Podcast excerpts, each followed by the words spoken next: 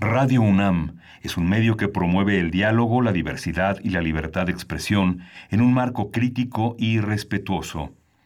Los comentarios expresados a lo largo de su programación reflejan la opinión de quien los emite, mas no de la radiodifusora. Radio UNAM presenta Primer Movimiento. El mundo desde la universidad.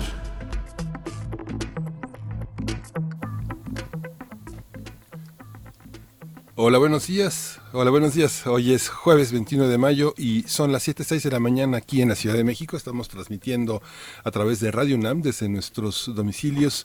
Eh, Berenice Camacho, ¿cómo estás? Buenos días. Muy buenos días, Miguel Ángel Quemain. ¿Cómo estás tú? Pues sí, a través del 96.1 de FM, del 860 de AM, es que les damos la bienvenida aquí en Radio UNAM en primer movimiento. También saludamos a nuestros amigos de la Radio Universidad de Chihuahua, el 105.3, el 106.9 y el 105.7 son las frecuencias que nos alojan para llegar hasta allá eh, y poder saludar a una, a una audiencia que, que, nos interesa mucho también eh, que, que, puedan eh, pues tener esta que podamos tener esta relación gracias a las radios universitarias y también eh, que puedan acercarse a redes sociales y que nos cuenten cómo amanecen. Sabemos que es muy temprano por allá 6 de la mañana mm, hora de Chihuahua 7 de la mañana 7 con 6 minutos de la mañana hora del centro del país. Pero queremos que nos escriban en esta mañana que nos comenten acerca de los temas diferentes que vamos a estar tratando durante las siguientes tres horas arroba P Movimiento en Twitter y primer Movimiento UNAM en Facebook, así estamos en redes sociales. Sí, así estamos y vamos a tener un programa muy interesante, un programa lleno de lleno de cosas que son muy útiles. Vamos a empezar con un jueves de autoayuda. Este, este jueves vamos a conversar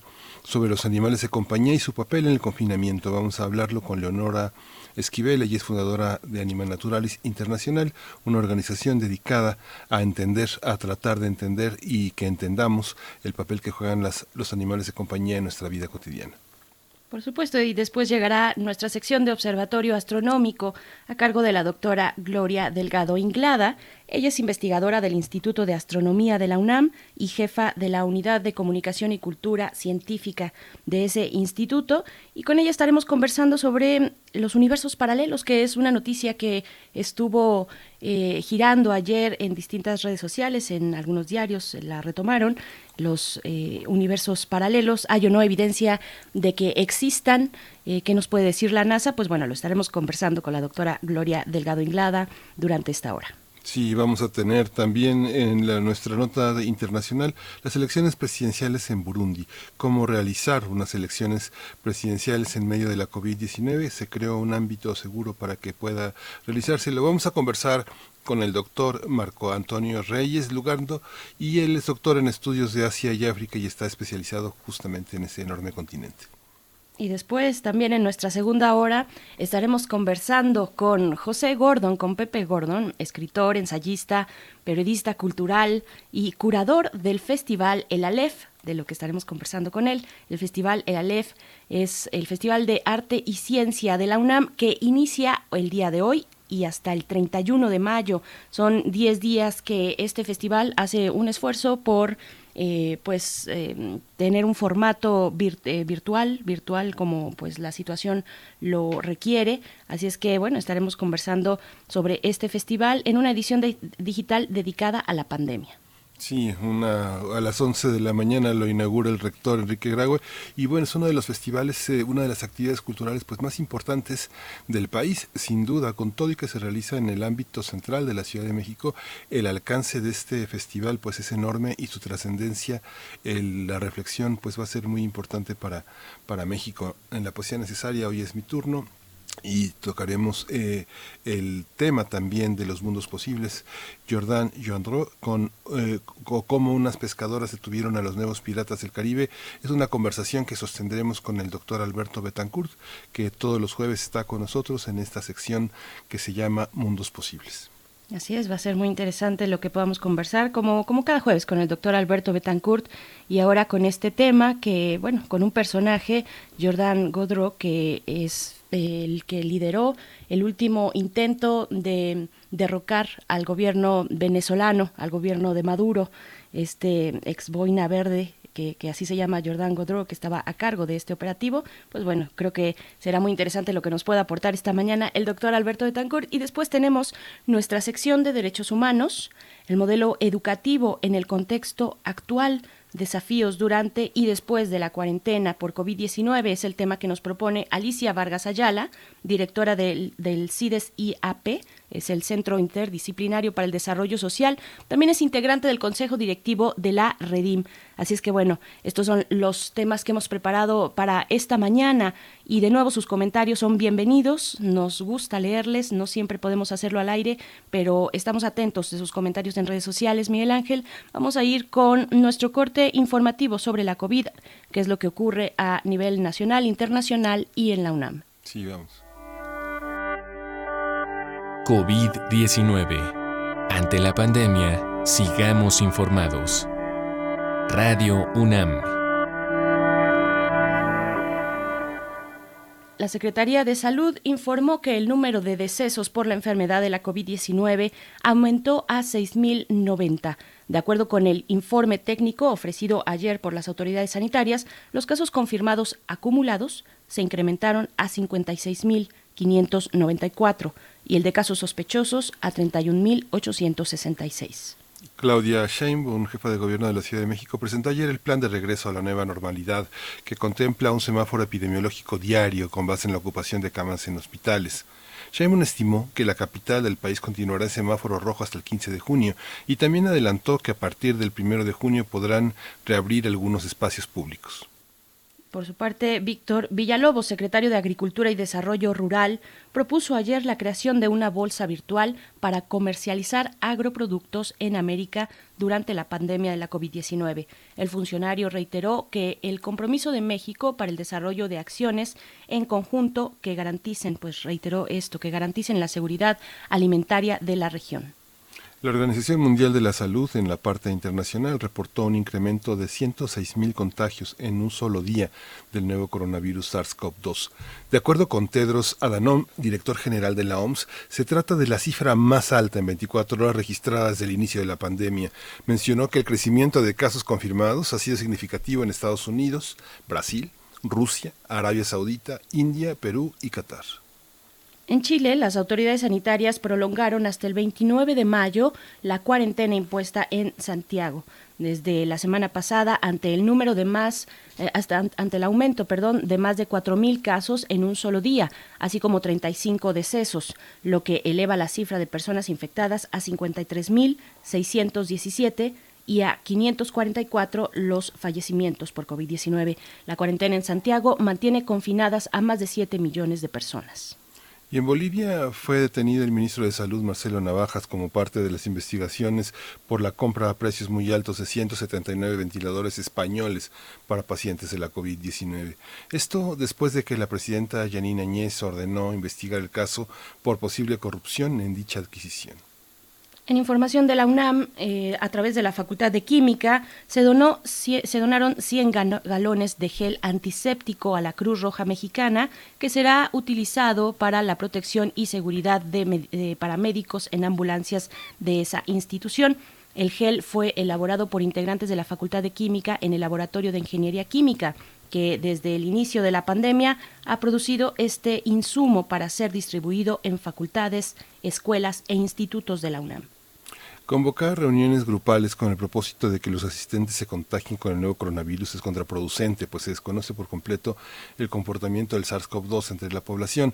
Así lo señaló Gabriela García Pérez, ella es jefa del Departamento de Microbiología Molecular del Departamento de Microbiología y Parasitología de la Facultad de Medicina.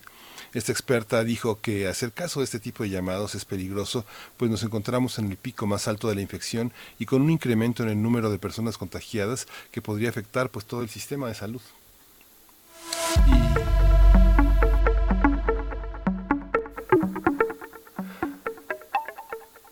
Y, bueno, vamos a arrancar esta mañana nada menos que con Led Zeppelin y con la canción de Lemon Song.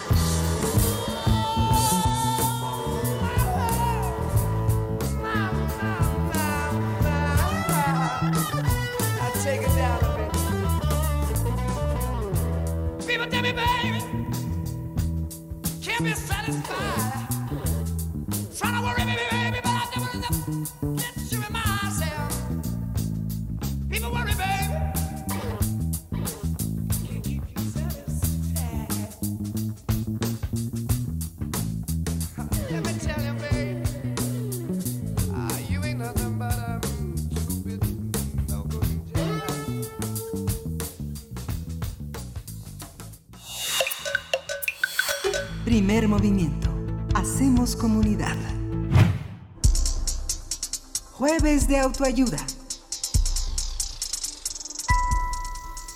Hasta el momento la Organización Mundial de la Salud indica que no hay evidencia científica de que el COVID-19 se transmita de animales de compañía a humanos o viceversa. Por ello se exhorta a quienes tienen mascotas a cuidarlos y no abandonarlos. Durante la Jornada Nacional de Sana Distancia, una de las actividades que se pueden realizar en el hogar es, disfrutar con los animales de compañía en actividades que permitan fortalecer la relación con ellos. Durante se ha comprobado que el convivio con las mascotas puede reducir niveles de estrés y tendencias suicidas, algo positivo ante la actual situación por la pandemia. Algunas recomendaciones para su cuidado en tiempos de contingencia son Dentro del hogar se aconseja lavarse las manos antes y después de interactuar con los animales de compañía. En caso de realizar una caminata al aire libre, que solo salga una persona y que los paseos sean cortos, solo para satisfacer las necesidades fisiológicas de los animales. Evitar el contacto con otros animales y otras personas también. Si una persona tiene COVID-19 debe evitar el contacto con animales de compañía, de preferencia encargar el cuidado del animal a una persona cercana mientras se recupera, usar mascarilla y tomar las medidas preventivas. Pues tendremos en este momento una conversación sobre el cuidado y la atención que deben tomar en cuenta las personas que conviven con animales, animales de compañía en casa en tiempos de COVID-19. Para ello nos acompaña la doctora Leonora Esquivel. Ella es fundadora de Anima Naturalis Internacional y nos da pues mucho gusto platicar contigo. Eh, Leonora Esquivel, muchas gracias por estar aquí en Primer Movimiento. Muy buenos días, ¿cómo estás? Hola, muy, muy bien. Muchas gracias por la invitación al programa.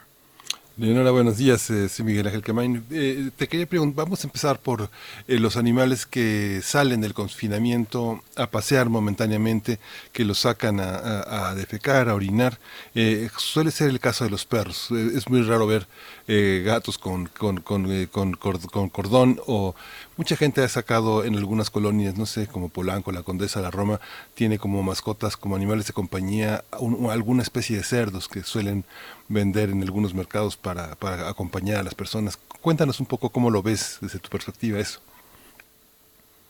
Bueno, desde luego, desde la perspectiva de los derechos de los animales, los únicos animales aptos para convivir con los seres humanos por las condiciones que podemos ofrecerles son los perros y los gatos. El resto de los animales, pues es mejor que estén en libertad, en su hábitat, ¿verdad? Esto que mencionas como de tener Mm, cerdos vietnamitas o tener reptiles o aves, hurones, pequeños eh, mamíferos, pequeños roedores, pues es, es problemático desde el punto de vista que no podemos ofrecerles las condiciones aptas para este tipo de especies. Entonces, hablando de perros y gatos, pues sí, eh, tener los mismos cuidados que se tiene uno que uno tiene cuando va a sacar a su perro, que es el tema de las patitas, sobre todo, ¿no? Al regresar a casa, eh, limpiarle las patitas a los perros. Obviamente no hay que hacerlo con cloro, por favor, eso hay que tenerlo muy claro, el cloro es abrasivo, pero sí con una esponja suave, con agua y con jabón, eh, o con una de estas toallitas eh, desechables biodegradables. Y de esa manera, pues estamos haciendo lo mismo que haríamos con nosotros de lavarnos las manos. En el caso de los gatos, pues los gatos en general no salen al exterior y, y creo que con eso estamos, estamos bien con ellos. Claro. Leonora, también, bueno, hay mucho que hablar. Eh, por ejemplo, mencionabas los derechos animales y en un momento me gustaría que, que andaras un poco en esa cuestión eh, y también qué se pone de manifiesto, de relieve en estos momentos de, pandemia respecto a los derechos de los animales, sobre todo de, de, compañía, los que están en nuestras casas. Pero es todo un tema porque finalmente también esta pandemia eh, puso eh, eh, llevó a la superficie lo que ya sabíamos, una alarmante situación en mercados, por ejemplo, mercados húmedos, otro tipo de especies, eh, fauna silvestre y sus maltratos que son pues inimaginables, ¿no? Se ha puesto también la atención en eso desde la misma China. Pero regresando un poquito a lo que ocurre en nuestras casas, ¿qué, ha representado? ¿Qué podemos, em, ¿Cómo podemos reflexionar, un poco sensibilizarnos tal vez sobre lo que también están viviendo los animales de compañía en casa ahora con este confinamiento, que las condiciones pueden ser complicadas en muchos hogares, donde puede haber estrés, donde puede haber eh, pues todos los integrantes de la familia, si es numerosa la, familia, pues todos metidos en, eh, durante todo el día en el hogar. Eh, ¿qué, implicaciones tiene el encierro para los animales de compañía?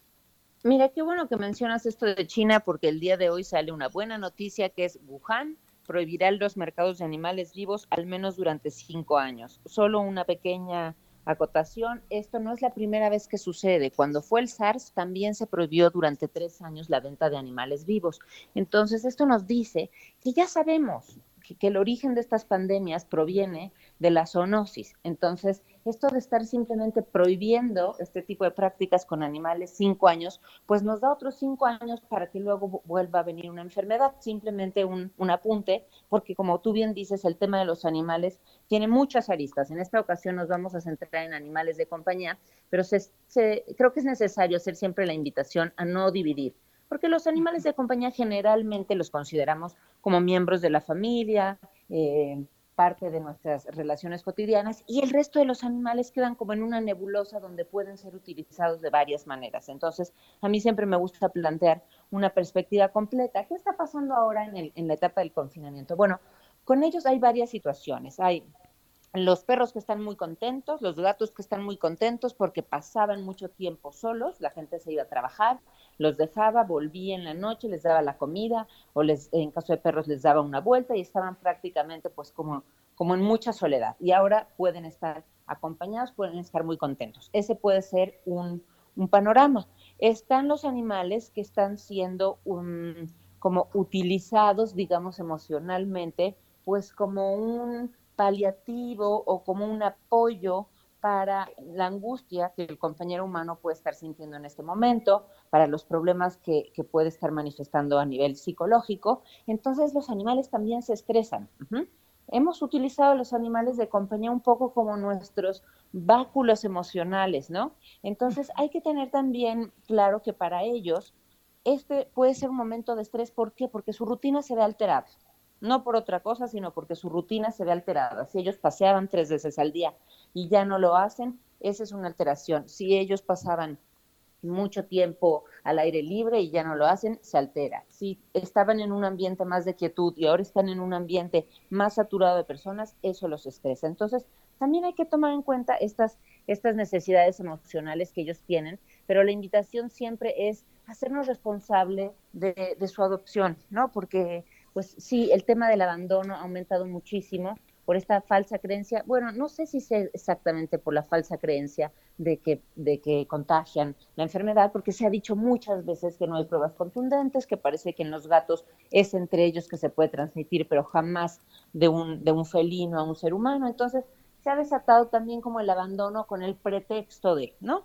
Porque hemos abandonado animales de compañía desde siempre. Los compramos compulsivamente en ciertas fechas y después decidimos que ya no nos podemos hacer cargo de ellos o que los tenemos que, que, abandonar porque no es la raza que nosotros habíamos pensado o porque nos sale muy cara su manutención. Entonces yo creo que ahora de, de pretexto muchas familias o compañeros humanos, propietarios humanos, están utilizando esto de pretexto para deshacerse de sus animales de compañía y esto pone en grandes aprietos a las protectoras de animales y a los refugios que de por sí se lo están viendo ya muy difícil porque al no poder tener a los voluntarios presenciales que les echan la mano, están saturados con su trabajo. Y el tema de los donativos también ha mermado porque la gente está asustada económicamente, han dejado de percibir ciertos ingresos o tienen miedo de que pueda pasar esto. Entonces, el donativo que antes iba al refugio de animales de compañía se ha visto disminuido o, o prácticamente pues ya no, ya no se da. Entonces hay que apoyar este trabajo que hacen los protectores de animales, los refugios, pues no dándoles más trabajo con nuestra negligencia. Sí, esta visión eh, en una ciudad como la que vivimos, eh, ¿cuál es el cuál es el panorama? A mí me da la impresión de que la gente avanza, avanzamos de acuerdo al código postal en que se vive y lo mismo pasa en el interior del país. Mientras más violento, mientras más indiferencia, más más más crueldad y más abandono de los animales. Pienso en ciudades que están a la altura de muchas ciudades del mundo. Pienso en Monterrey, Guadalajara, Puebla, Oaxaca. ¿Cómo cómo ves que tú tienes un panorama pues mucho más amplio este Animalis Natura está en la América Latina piensa de una manera amplia cómo ves todo el panorama qué, qué es lo que qué, es lo que nos espera en ese sentido en las ciudades en otras ciudades distintas a la de México? esto que dices del código postal es cierto y no porque aunque mientras más alto sea el poder educativo poder adquisitivo eh, mayor eh, sensibilidad, digamos, hacia el tema de los animales de compañía se tiene, también se tiene la práctica de la compra. Entonces, eh, para muchas, muchas personas el tema de comprar un animal está relacionado con estatus, está relacionado con un gusto, un capricho, me gusta cierta raza, lo vi en una película, mi amigo crió, crió unos perritos muy finos y me está regalando uno, o me lo venden barato, o simplemente porque tengo dinero y me compro el perro de 15 mil pesos. Entonces, Código postal alto, poder adquisitivo, educación, no necesariamente va de la mano con conciencia respecto al trato de los animales de compañía, pero sin duda, sin duda algo que falta mucho en este país es una cultura de respeto a los animales en general. Donde hemos avanzado más es en el tema de animales de compañía porque muchos famosos han hecho campañas, eh, muchas asociaciones civiles han, han podido promover las adopciones, etcétera, etcétera, pero falta algo a nivel federal, a nivel gubernamental, donde se fomente la adopción, la esterilización, el tema de considerar a los animales de compañía como miembros de la familia. Entonces, realmente somos un poco la vergüenza del mundo en el tema de los tratos de los animales. Si, nos comparamos como país con países europeos donde el tema de los animales, en el abandono de animales ha sido controlado desde hace décadas, pues nosotros estamos todavía enviando 80 mil perros al año a los llamados centros de control canino, que no son más que antirrábicos donde se les mata, pues porque hay demasiados perros y, porque, y, gatos y no hay hogares, porque no hay adoptantes, porque no se fomenta la adopción, porque no está regulada la, la crianza a través de los criaderos, porque no hay campañas de esterilización gratuitas para gente que realmente no tiene dinero para, para operar, esterilizar un perro o un gato, y pues lo que hacen simplemente es ahogar a los cachorros o abandonar a la, a la hembra cuando está embarazada, etcétera, etcétera. Entonces, realmente el panorama no es muy bueno, pero sí puedo decir que el tema de la adopción se ha hecho más popular. claro. Eh, bueno, hay mucho que mm, conversar sobre estos comentarios que, nos lanzas. Yo pienso, por ejemplo, en preguntarte cuáles son las normas que, que vigilan en nuestro país eh, que no exista un maltrato animal en aquellos que están, lo voy a decir así porque así es, en exhibición, a la venta, eh, animales que están a la venta en ciertas tiendas que, conocemos, que son muy populares, que están en los centros comerciales, eh, tiendas que tienen ahí a, los animales pues en pequeños cubos, ¿no? En pequeños cubos y que tienen distintas especies. Eh, ¿qué, cuáles son las, las normas que van reglamentando esto para nuestro país? ¿Cómo hemos avanzado en ese sentido? Porque bueno, tuvimos, no, no sé si estoy equivocada, si fue en 2015 esta ley que prohíbe la presencia de animales en los circos pero ¿qué hay de aquellos que se encuentran a la venta en estos espacios que, generalmente pues uno los ve y las condiciones mm, de entrada eh, y sin ser especialista no son adecuadas para un animal?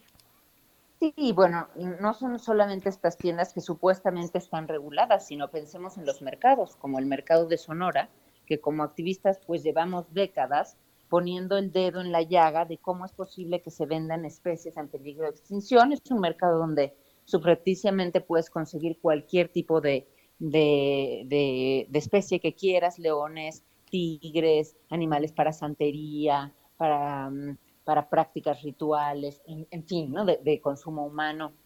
Y esto es a ojos vistas de la autoridad.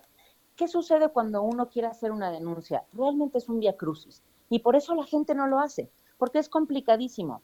Por ejemplo, si tú te enteras de que hay em, alguien que tiene un animal eh, silvestre en una azotea, en un garage, digamos un águila, un búho, un felino, lo que sea, eh, tendrías que denunciar ante Profepa, ¿no? La, la Procuraduría. de protección al ambiente. Pero Profepa no tiene un número eh, adecuado de inspectores, entonces no pueden ir a hacer la inspección al lugar. Y esto es no solamente en domicilios particulares, sino en mercados a ojos vistas. Por ejemplo, en, el mercado de plantas de Xochimilco, donde venden loros. Vender loros es un delito federal, ¿no? Hay una ley donde tú te vas a la cárcel por vender loros. Bueno, ahí los están vendiendo junto a las bugambilias y, y las azaleas como si fueran objetos, ¿no? He hecho denuncias, hemos hecho denuncias respecto a eso. Dicen que mandan redadas, que mandan policías encubiertos, pero tienen que lo que dice la ley es que tienen que captar el delito flagrante. Por ejemplo, cuando se podía vender animales eh, en, en, vía pública en la Ciudad de México, que eso ya está prohibido, pues los señores que vendían perritos, todos nos acordamos de que abrían la cajuela y tenían sus cachorritos y los vendían.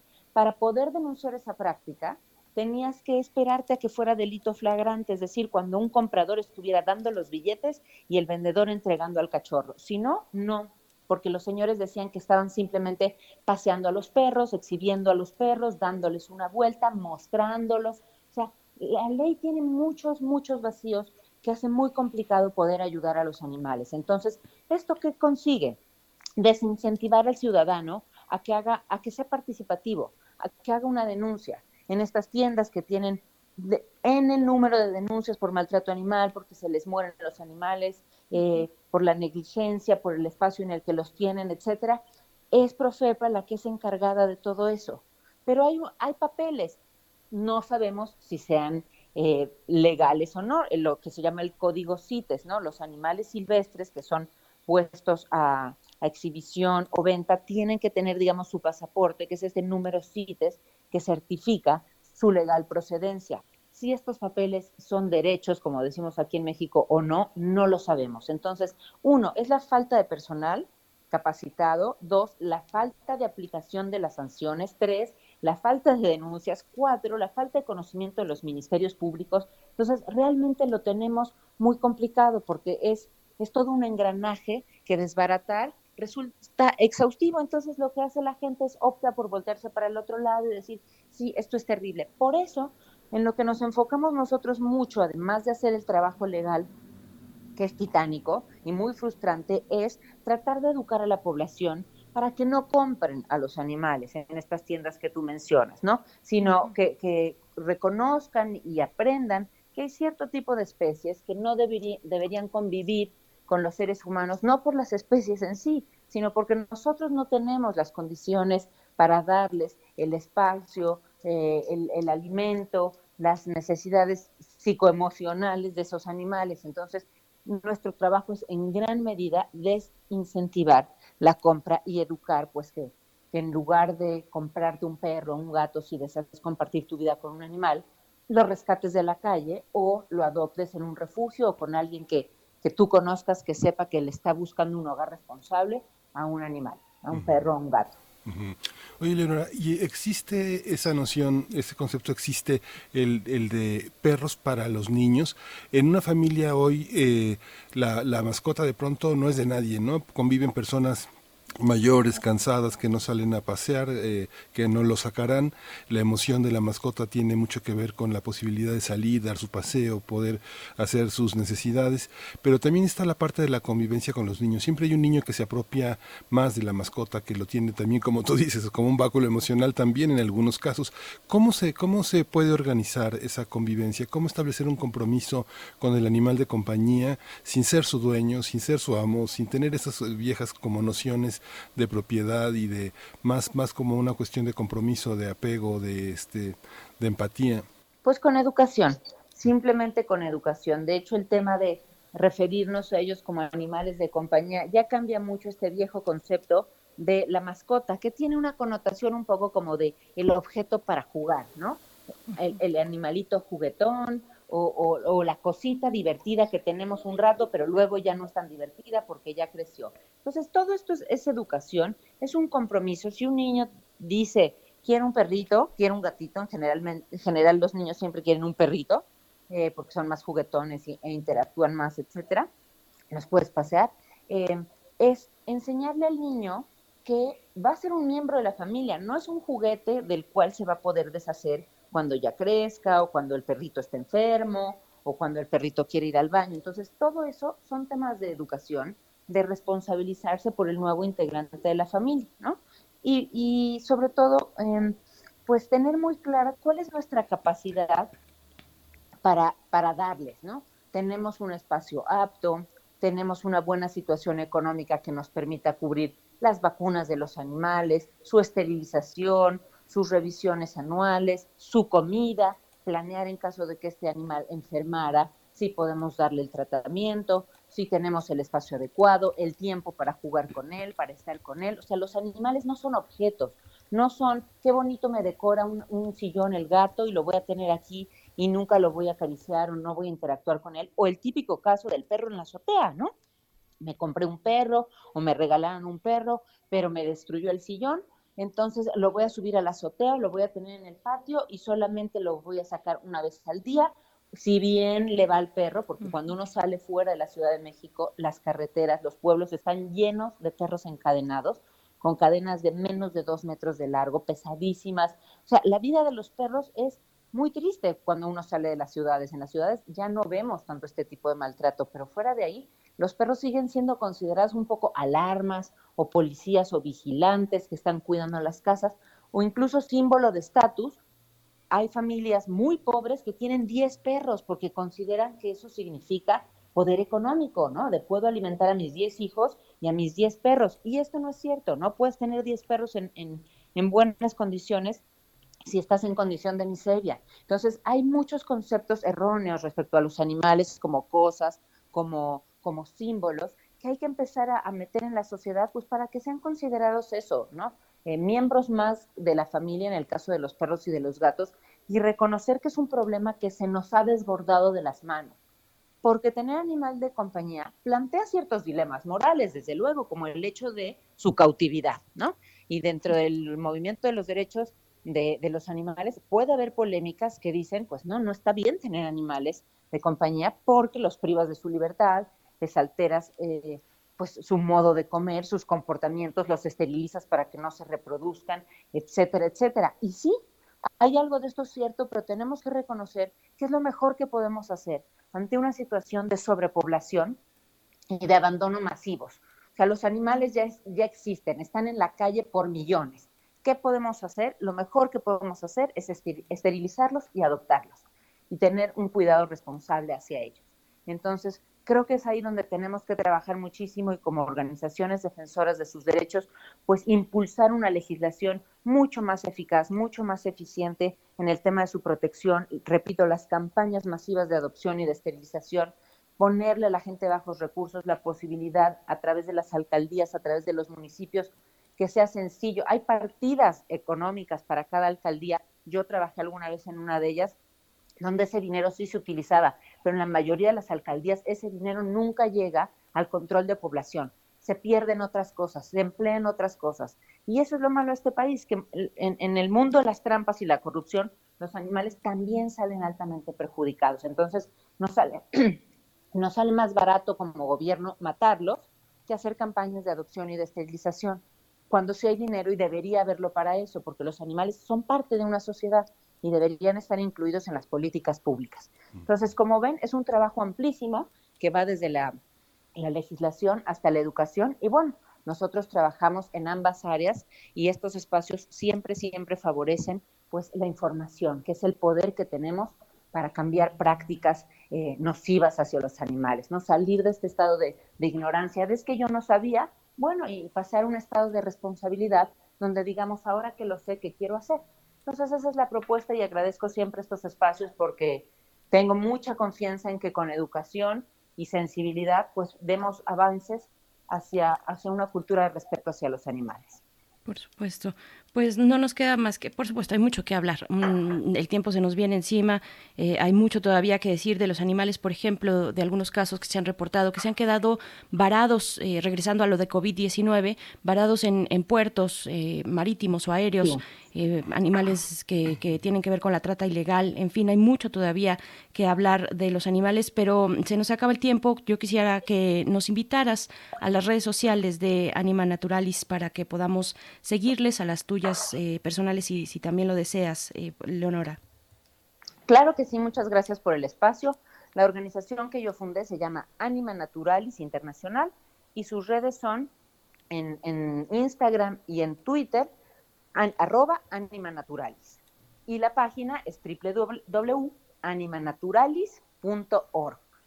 Yo soy Leonora Esquivel y a mí me encuentran en Twitter como arroba Leonora Esquivel. Perfecto. Pues te, agradecemos de nuevo, eh, te deseamos muy buen día y seguiremos con este tema de los animales en sus distintos este, ámbitos y, hábitats, eh, en nuestras casas, por supuesto, pero también los animales que utilizamos para, para distintas cuestiones, para alimento, para vestido, en fin, hay mucho que seguir hablando, pero te agradecemos por el momento esta conversación. Eh, doctora Leonora Esquivel, fundadora de Anima Naturalis Internacional, muchas gracias. Muchas gracias por el espacio y felicidades por tocar estos temas. Gracias, Leonora. Al contrario, muchas gracias. Pues vamos a ir con música. Miguel Ángel, esto es de Ataque 77, la canción es Ojos de Perro.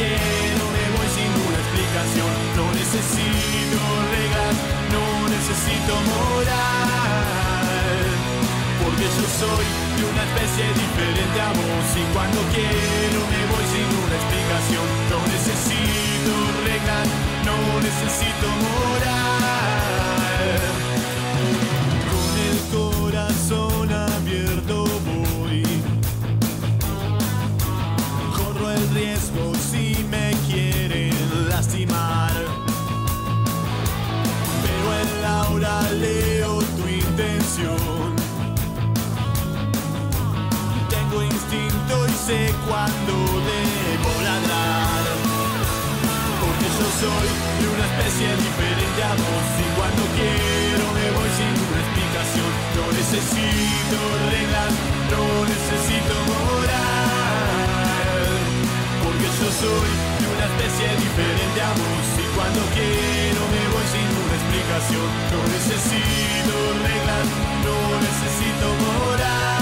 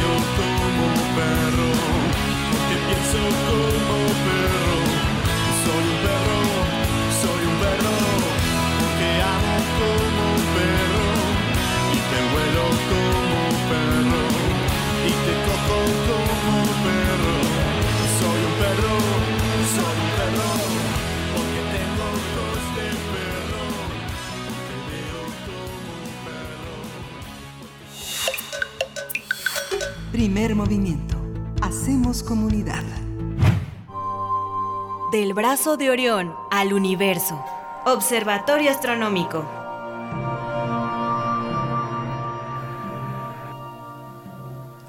Se encuentra con nosotros esta mañana en primer movimiento la doctora Gloria Delgado Inglada. Ella es investigadora del Instituto de Astronomía de la UNAM y jefa de la Unidad de Comunicación y Cultura Científica de ese instituto y está a cargo de esta sección cada 15 días los jueves. En esta ocasión nos hablará de, bueno, es la pregunta, eh, la pregunta que nos hacíamos también muchas personas ayer, doctora Gloria Delgado, eh, ¿existen los universos paralelos? Parecía una conversación eh, en la que probablemente, eh, bueno, que se dio, que, que, estaba ahí la nota de que la NASA había encontrado alguna posible evidencia en el polo norte de, de, la existencia de otra dimensión. Entonces muchos asociábamos tal vez con la posibilidad de irnos a esa otra dimensión y dejar el SARS-CoV-2 en esta. ¿Cómo estás, doctora Gloria Delgado? Buenos días. Muy bien, buenos días. Sí, yo también pensé lo mismo. Buenos días, Ver y Miguel Ángel. Eh, no voy a contestar tanto a si existe o no universo paralelo, pero más bien a, si se ha descubierto, que es lo que nos decían, ¿no? Eh, como ya dijo Bere, pues el martes circulaba intensamente por internet la noticia de que la NASA confirma o tiene evidencias o afirma que existe un universo paralelo al nuestro. En algunos lugares incluso daban más detalles y decían, en este universo el tiempo va al revés que en el nuestro. A mí me llegó por uno de estos chats familiares que están muy activos en estos meses y yo al principio pensé que había salido en una publicación de estas como el de Forma o el Mundo Today, pero me llevé una gran sorpresa al ver que se trataba de una publicación de una cadena de televisión española y después lo encontré en muchísimos otros lugares casi con el mismo texto copiado de unos y otros. La noticia como mínimo pues te deja pensando un buen rato y te preguntas si esto es así, ¿por qué no tenemos más información? Por qué la NASA nos da una conferencia de prensa masiva y lo más importante, como tú decías, qué hay que hacer para irse a vivir a este universo paralelo. Bueno, pues esta noticia me temo que es el resultado de una mala práctica en una de las etapas en este camino que va desde que un científico obtiene un resultado y lo publica en una revista científica hasta que le llega a un periodista, decide tomar este tema y escribir al respecto en un medio, por ejemplo en una revista de divulgación, y después otros medios lo difunden de forma masiva. Antes de que se emocionen, les quiero decir que la afirmación es falsa. Yo no digo que no exista un universo paralelo, no lo sé, pero la NASA no afirma tal cosa y ni siquiera el científico que es el responsable del artículo eh, que contiene los resultados o, o incluso él en sus entrevistas jamás menciona algo al respecto. Eh, quiero destacar que uno de los primeros portales en los que se desmiente con rigor la noticia, al menos de los que yo encontré, es Colombia Check, de un grupo de periodistas colombianos que se dedican justo a eso, a analizar las noticias y comprobar si son ciertas o no. Y aprovecho para recomendarles que se informen en medios rigurosos, con, con, especialistas como aquí en Radio UNAM, pero también con la situación que estamos viviendo, pues pueden buscar este tipo de portales que se dedican a verificar las noticias porque claramente no podemos todos eh, saber de todo o ser expertos en todo, ¿no? Quien quiera saber el chisme completo, resulta que es un medio el que, bueno, el culpable inicial de este desastre y al que todos han copiado. Eh, se llama el Daily Star, no sé si alguno lo conoce. Entonces, bueno, ¿qué pasó para llegar a este titular dando vueltas por la red? Pues parece que todo comienza con un artículo publicado en New Scientist el pasado 11 de abril su autor, John Cartwright, lo voy a llamar a partir de ahora el periodista, nada más por simplicidad, él escribe sobre el experimento Anita y el equipo de científicos involucrados, cuyo líder es Peter Goldham, de la Universidad de Hawái. Él no trabaja en la NASA ni siquiera. Y lo llamaré de aquí en adelante el científico. Entonces, antes de seguir, quiero hablar un poco más sobre el instrumento Anita, porque es muy interesante. Es un radiotelescopio financiado por la NASA, y esto es todo lo que la NASA tiene que ver en la noticia, eh, la misión de ANITA es detectar neutrinos de cualquier tipo, en particular los más energéticos, los ultraenergéticos. Los neutrinos son partículas muy interesantes porque prácticamente no interaccionan con nada ni con nadie, así como nosotros durante esta cuarentena. Igual. Para realizar las observaciones, suben las antenas en un globo aerostático, lo sitúan a 40 kilómetros sobre el suelo en la Antártida, eh, se hace en, el Polo Sur porque ahí hay mucho hielo y este es transparente para las ondas de radio. Y si se preguntan qué tienen que ver las ondas de radio con esto, pues resulta que los neutrinos llegan desde el espacio, se sumergen en el, en el hielo y crean una cascada de partículas cargadas que a su vez generan ondas de radio. Y estas pueden ser detectadas por las antenas.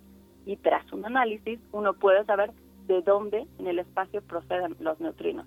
Es decir, no se detectan neutrinos directamente, sino las ondas de radio que se producen cuando estos impactan con el hielo. Quiero resaltar aquí que los neutrinos de menor energía pueden atravesar nuestro planeta, pero los de mayor energía no. Estos son detenidos por la masa terrestre y por esto los neutrinos ultraenergéticos solo pueden venir desde arriba, desde el espacio, y no desde abajo, del otro lado de la Tierra. Entonces, si quieren saber un poco más sobre el instrumento y cómo detecta neutrinos ultraenergéticos, yo les recomiendo que visiten la página de, de la Universidad de Hawái con todos los detalles.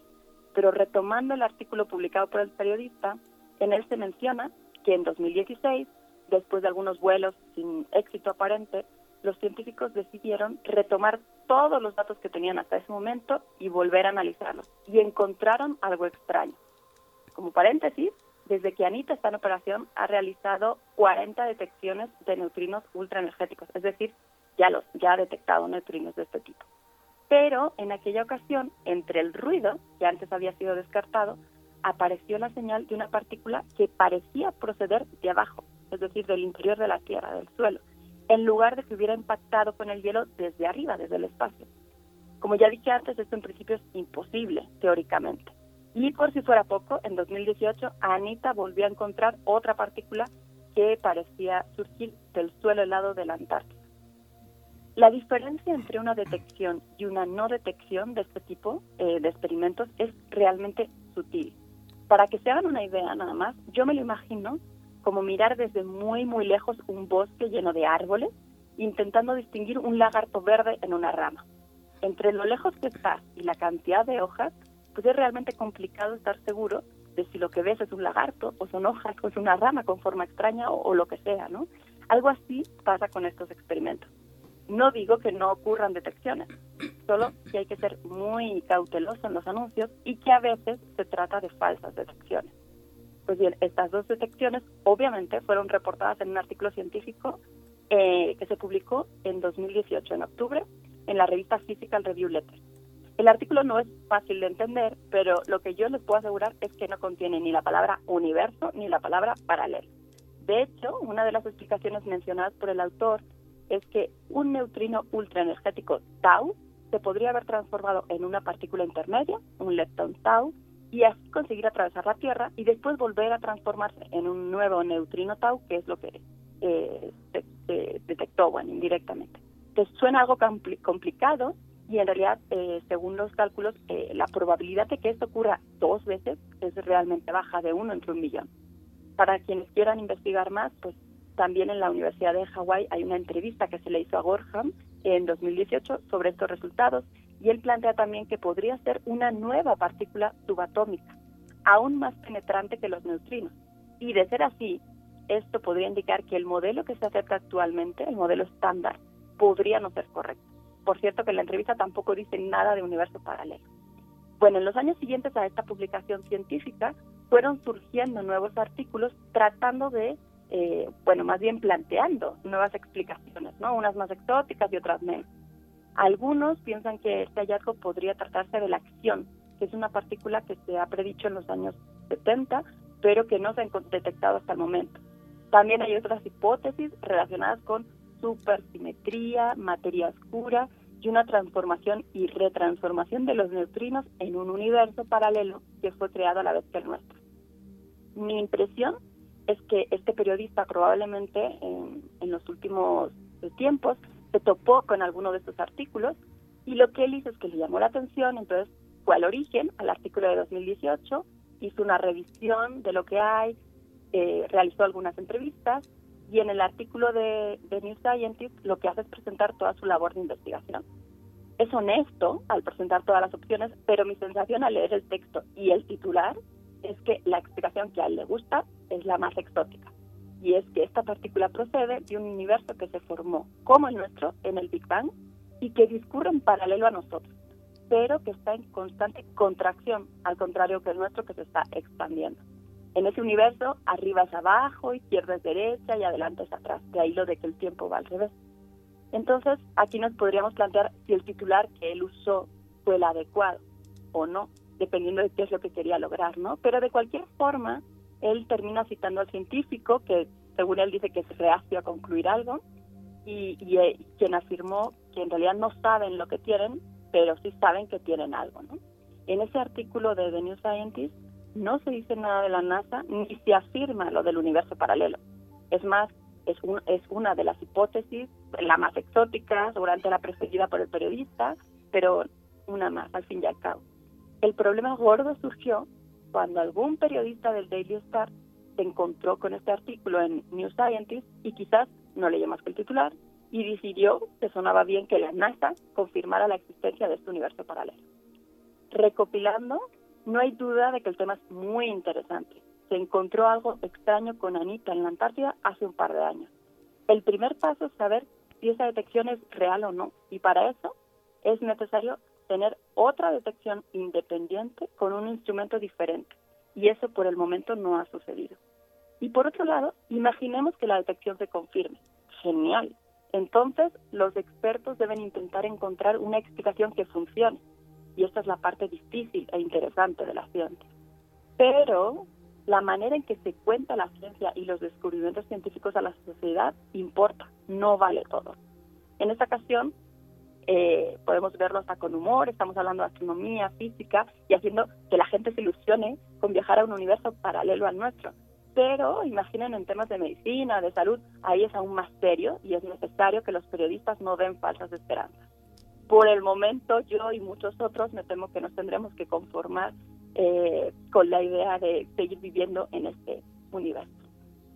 Así es, pues muchas gracias por gracias por aclararlo, doctora. Así nos quedamos con pues un poco también con la necesidad de un universo donde sí nos podamos abrazar. Eso es muy urgente, donde sí nos podamos acercar y tocar de las manos.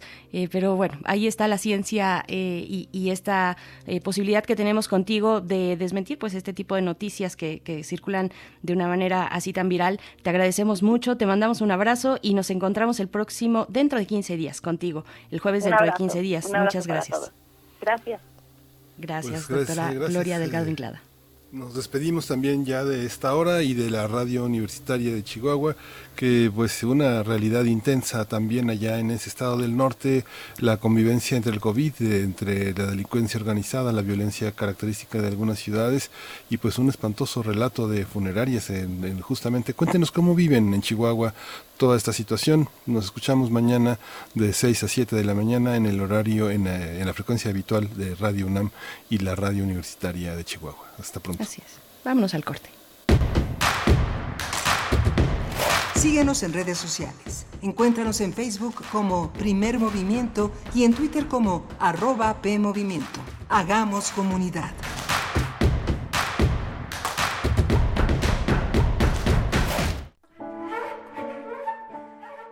El ser humano surgió de una evolución de millones de años. Ha levantado civilizaciones y culturas muy complejas ha desarrollado arte y tecnologías.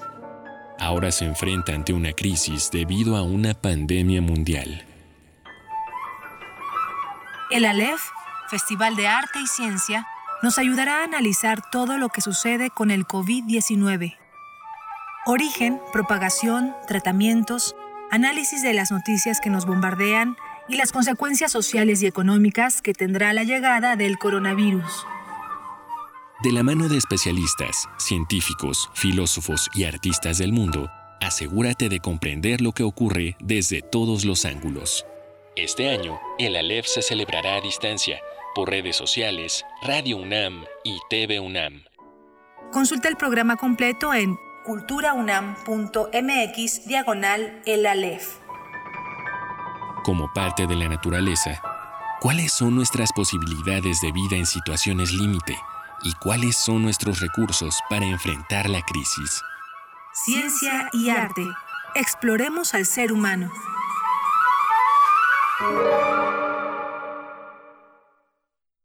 Durante esta pandemia y después de ella, el mundo necesitará la democracia para vivir en paz. Las niñas, niños y adolescentes de hoy serán las y los adultos del futuro. Ofrecerles valores democráticos significa poner el futuro en buenas manos. Consulta en INE.mx videos y libros gratuitos para desarrollar su cultura cívica y valores democráticos. La democracia y la participación empiezan en casa. Contamos todas, contamos todos. INE.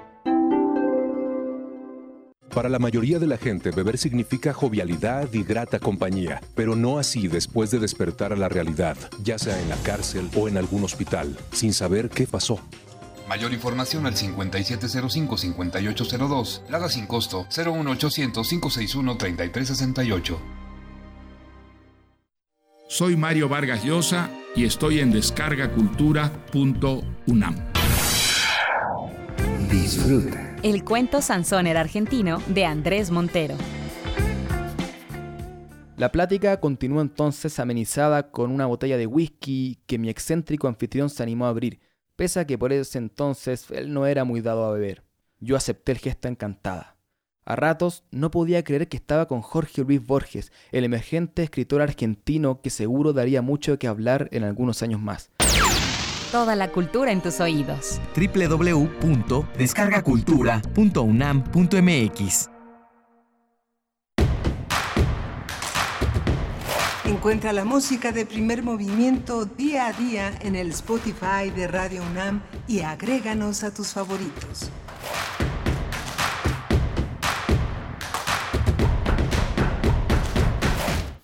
Buenos días, ya estamos de vuelta. Bienvenidos, bienvenidas una vez más. Estamos en primer movimiento iniciando nuestra segunda hora de transmisión en este jueves 21 de mayo. Son las 8 con 3 minutos de la mañana y transmitimos a través del 96.1 de FM y en el 860 de AM una transmisión conjunta a la que nos obliga pues esta, esta, este confinamiento que reduce el personal de la radio y pues bueno, pero con mucho entusiasmo allá en cabina se encuentra Uriel Gámez esta mañana en la producción y también todo el equipo de Primer Movimiento desde sus casas, así también Miguel Ángel Quemain en los micrófonos. ¿Cómo estás?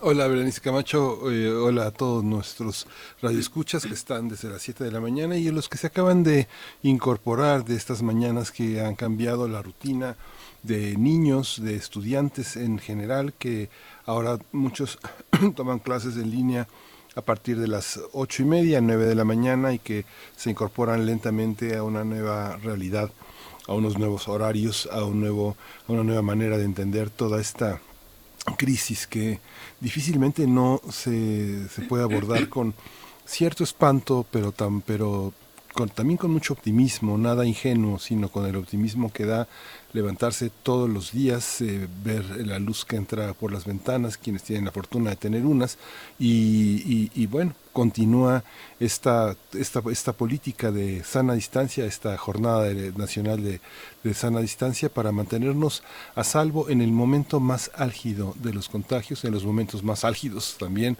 de la política mexicana, de una serie también de oportunismos que siempre buscan sacar eh, raja de situaciones en las que la población vive un momento pues adverso en todos los sentidos y que finalmente la política eh, que es un juego es un juego que busca traer eh, sacar el mayor provecho de la de la gente pues está en también en su momento más álgido Berenice.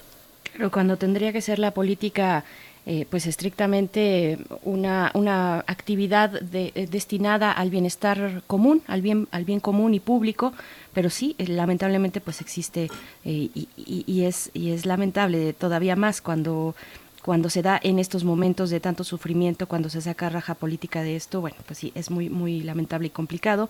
Nosotros eh, también, pasando a otro tema, que hay, que hay que saludar a la Radio Nicolaita, por cierto, Radio Nicolaita, que está a partir de esta hora, de este momento, eh, en, enlazados, estamos con la Universidad Michoacana de San Nicolás de Hidalgo y llegamos así hasta Morelia a través del 104.3 y estuvimos conversando en la hora anterior, para los que se van sumando, de eh, acerca de los animales de compañía y su papel en este confinamiento en la pandemia de la COVID-19 y yo quería recomendarles, bueno, lo conversábamos con la doctora Leonora Esquivel, fundadora de Anima Naturalis Internacional, que tiene ahí sus redes sociales tanto en Instagram como en Twitter. Pero yo quería compartirles también, si están interesadas, interesados en un poquito más acercarse a los derechos animales, hay una publicación en el número de mayo, en el número de este mes de la, de la revista de la universidad, que está en línea, eh, sobre los derechos animales que precisamente publica la doctora Leonora Esquivel y que eh, podemos poner en nuestras redes sociales y que ustedes se pueden acercar, pero si no, si no en redes sociales, vayan directamente a revista de la universidad.mx y ahí podrán encontrar esta colaboración que se encuentra en el dossier, en el dossier de mayo 2020.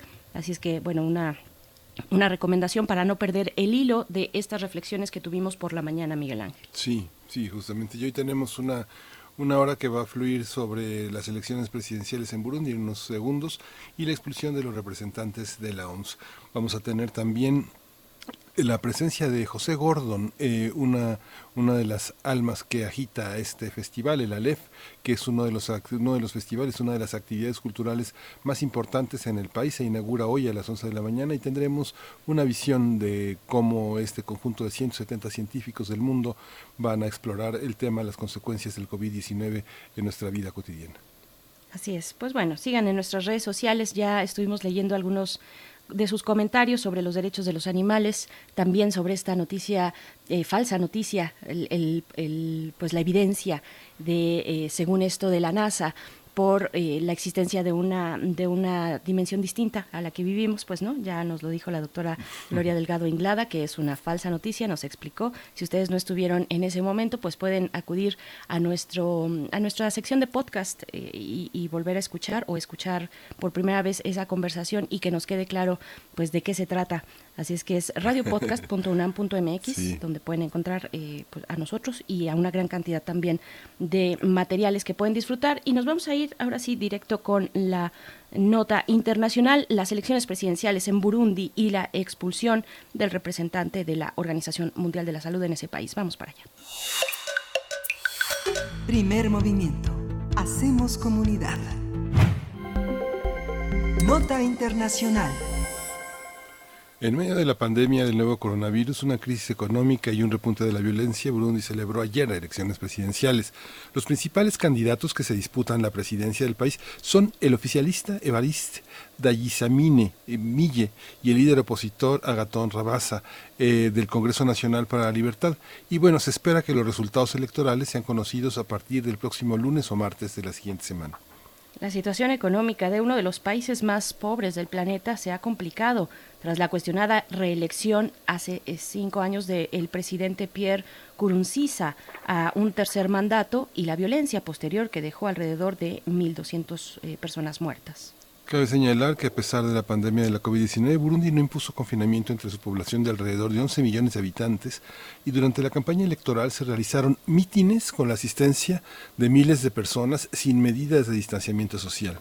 La pandemia del nuevo coronavirus ha dejado en ese país 42 casos confirmados y un fallecimiento, así lo reporta ese país para contener la propagación del SARS-CoV-2, el gobierno de Burundi cerró sus fronteras, excepto la de Tanzania, para permitir la entrada de camiones con mercancías, lo que ha provocado daños a sectores como el de la eh, hostelería y la restauración.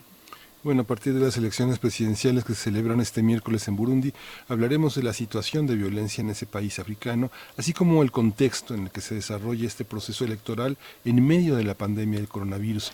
Está con nosotros el doctor Marco Antonio Reyes Lugardo, él es doctor en estudios de Asia y África y está especializado en el tema de África. Él es profesor de asignatura sobre África en la UNAM y en la Universidad Autónoma de la Ciudad de México. Bienvenido, doctor Marco Antonio Reyes Lugardo. Muchas gracias por estar con nosotros. Buenos días, Miguel Ángel. Buenos días, Berenice. Encantado por la, entrevista y el espacio que se nos da para platicar de temas relacionados con África. A sus órdenes. Saludos también al auditorio. Muchísimas gracias, doctor Marco Antonio. Pues bueno, ¿cómo empezar a desenraizar un poco, a distinguir eh, lo crítico de la situación en Burundi. Tal vez a mí me gustaría pedirle un panorama de la, eh, de la política institucional, de lo que está pasando eh, respecto a las elecciones, respecto a la permanencia del presidente Pierre Nurunziza qué está pasando y qué ha desatado esta decisión de su permanencia, qué ha desatado eh, tanto en cuestiones, bueno, estamos observando y dando cuenta de, atentados, un atentado que tuvo lugar eh, ahí y que dejó a 26 personas fallecidas, por ejemplo. ¿Qué, pasa a nivel eh, político en Burundi? De acuerdo. brevemente, yo creo que el, el tema de las elecciones y el tema de la democracia en general en el contexto africano siempre han sido temas bastante delicados, sobre todo en un país como Burundi o como Ruanda, que tienen eh, diversos eh, sectores étnicos, se han denominado diversos grupos socioculturales, para ser más preciso, que limitan de una manera muy compleja un, un estilo de democracia eh, mayoritaria. Es decir, habrá que recordar que Burundi tiene un componente poblacional más o menos eh, 85% personas son pertenecientes a lo que se ha llamado la etnia Hutu o el grupo sociocultural Hutu, un 13% grupo sociocultural Tutsi y un 2% un mini grupo que se conoce como grupo Batwa. Entonces, en ese contexto, las elecciones y la regla de gobierno mayoritario siempre son bastante complicadas. Eh, también creo que una cuestión que habría que considerar para el caso de Burundi y en general para el contexto africano es este síndrome que algunos politólogos han denominado como el síndrome de los hombres grandes en África, de gobiernos que intentan por X y razones eh, sostenerse en el poder.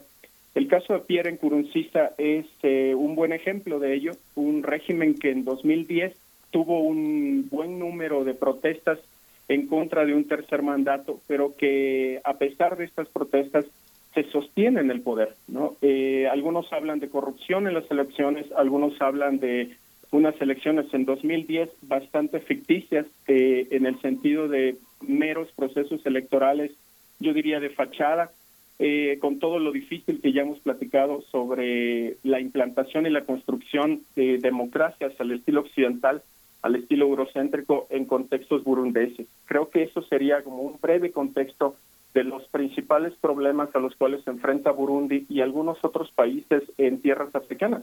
También valdría la pena colocar algún un tercer elemento y es eh, los las protestas en la calle, eh, las poblaciones que salen a la calle a criticar eh, presidentes que buscan un tercer, cuarto mandato eh, y que literalmente muchos de ellos no necesariamente están colocados dentro de una estructura partidista, me refiero a los protestantes. Creo que ese es un fenómeno muy interesante a revisar, tanto para el caso de Burundi, tanto para el caso quizás de Burkina, Burkina en 2011, que fue una, una protesta en contra también del presidente Blaise Compaoré, que tenía 27 años en el poder y que finalmente logran eh, que no se presente Blaise Compaore a una a, un, a unas elecciones eh, nuevamente. En el caso de Burundi, en 2010 ciertamente fracasan las protestas por, impedir un tercer mandato de Nkurunziza, pero el, el día de ayer eh, literalmente está una apuesta en todo el sentido de la palabra por eh, ver qué tanto las protestas logran continuar hasta 2015 y si la mayoría de la población en Burundi decide que, que el, el, candidato, digamos, el delfín que se ha denominado de Nkurunziza, que es eh, Evaristo Ndayishimiye, eh, logre quedarse dentro de las estructuras del poder. Creo que eso sería, grosso modo, algunas de las cuestiones principales que están ocurriendo en, en Burundi el día de ayer y hoy, por supuesto.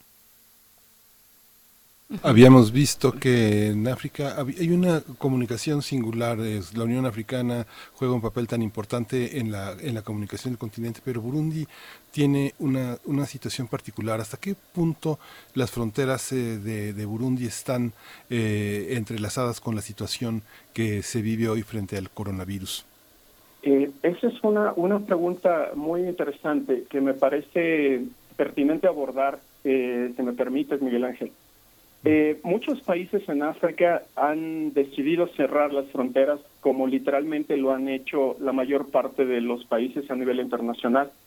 Pareciera que eh, la pandemia del COVID reforzó una vieja función de los estados y muy muy prevalecientemente en África y es el hecho de bajar la cortina, digo yo, cerrar las fronteras nacionales Burundi es un caso muy elocuente de ello. Eh, cierra sus fronteras, prohíbe, como ustedes bien señalaban en la cápsula, cualquier vuelo internacional eh, hacia el aeropuerto internacional de Burundi y literalmente cierra todo su, su, su mapa eh, fronterizo.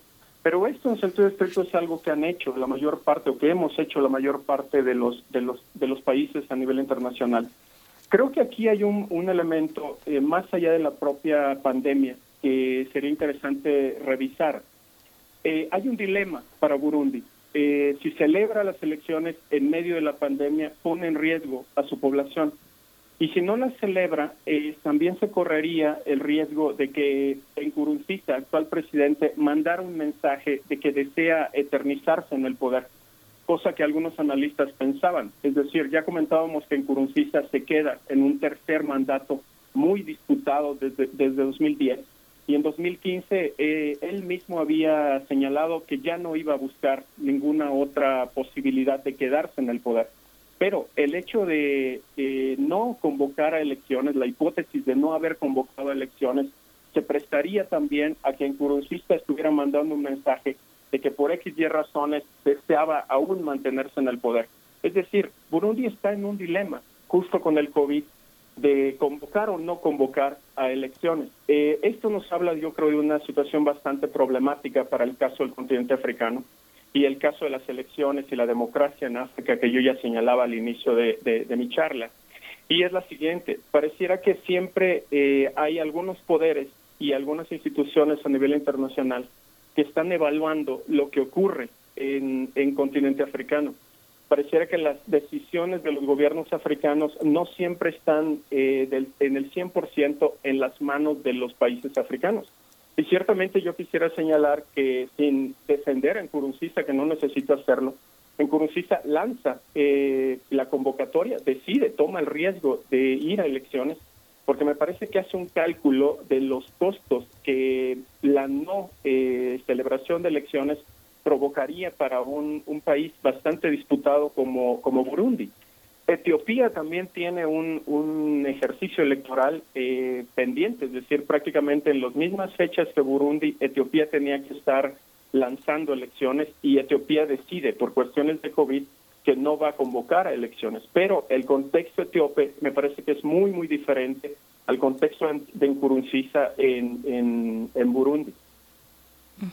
También en, todo ese contexto de la pandemia, ¿cómo explicar la mm, expulsión de representantes de la Organización Mundial de la Salud en Burundi? ¿Qué implicaciones puede tener esto para las relaciones exteriores, para el apoyo internacional hacia ese país? Absolutamente. La mayor parte de las elecciones en África eh, están tuteladas económicamente por instituciones internacionales o por viejos países eh, coloniales. Esto es lo que algunos autores consideran eh, que la colonialidad del poder se replica en contextos africanos. Es decir, los países declaran una independencia, como es el caso de Burundi en 1962, pero el tutelaje, la dependencia, una relación colonial en contexto independiente, para decirlo de manera más precisa, con la vieja metrópoli se mantiene. Creo que eso sería algo interesante de revisar también teóricamente para la mayor parte de los países africanos. Siempre que hay una, una situación anómala, los países internacionales, las viejas potencias coloniales, eh, interrumpen los fondos o amenazan eh, con romper relaciones económicas, con romper algún tipo de tutelaje económico que se da para Burundi. Eso sucedió con Burundi. De modo que hoy en la mañana, antes de entrar con ustedes, leía una declaración del Ministerio de Exteriores de Bélgica, precisamente, en donde literalmente eh, lanzaban una nota diplomática muy, muy inteligente, en la cual eh, declaraban que si Burundi lograba eh, hacer unas elecciones medianamente satisfactorias, esto se podría prestar a que las relaciones entre Bélgica y Burundi nuevamente se incrementaran se fortalecieran. Esto me parece que también es, una, es un condicionante al actuar de Burundi. Me parece que también el gobierno de Burundi ha tomado los riesgos y ha decidido ir por un, un carril medianamente independiente, sin fondos extranjeros, a un, a un ejercicio electoral bastante arriesgado, en el sentido de que compromete la salud de los, de los ciudadanos burundeses. Eh, en este contexto, es cierto, expulsan a los principales ministros o representantes de Organización Mundial de la Salud. Las razones que se dieron era básicamente por interferir eh, de manera abierta en lo que el gobierno consideraba que debía ser realizado, aún dentro del COVID. Eh, ustedes daban unos datos de cuántos casos de contagios se han detectado en Burundi. Ciertamente, a duras penas llegan a 50 pero también hay un asunto de cuántas pruebas se habían hecho en, en, Burundi para detectar o radiografiar los contagiados por COVID.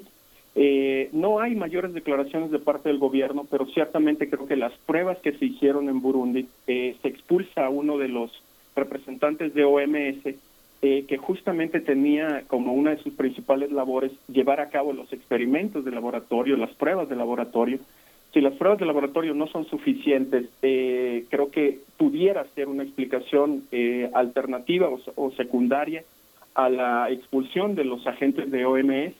También una cosa que no quiero dejar pasar, de mil, alrededor de mil, de 2019, solo por malaria, eh, digamos en el primer semestre de 2019, solo por malaria, eh, murieron 1.800 personas en Burundi. De modo que una cuestión que también tendría que criticarse severamente, sin que caigamos en defender en Nkurunziza, eh, es que ciertamente la comunidad internacional, los medios internacionales, las propias instituciones internacionales de ayuda para el continente africano, eh, no declararon una emergencia eh, sanitaria eh, por 1.800 personas que mueren en, en, Burundi a consecuencia de malaria o complicaciones por malaria en 2019. Eh, creo que la crítica del presidente también hacia OMS pudiera ir encaminada hacia allá. Es una especie de factura que se cobra por el, la omisión, la ceguera con la cual hemos actuado en general con respecto a algunas otras pandemias que sufre el continente africano, ébola, malaria, en el cual, como ustedes bien señalaban, Burundi es uno de los países más afectados por estas circunstancias, más eh, COVID actualmente. Son como tres rebanadas de pandemias que se han sumado y creo que por ahí podría, hipotéticamente hablando, ir encaminada la crítica y la expulsión hacia personajes principales de OMS en tierras burundesas.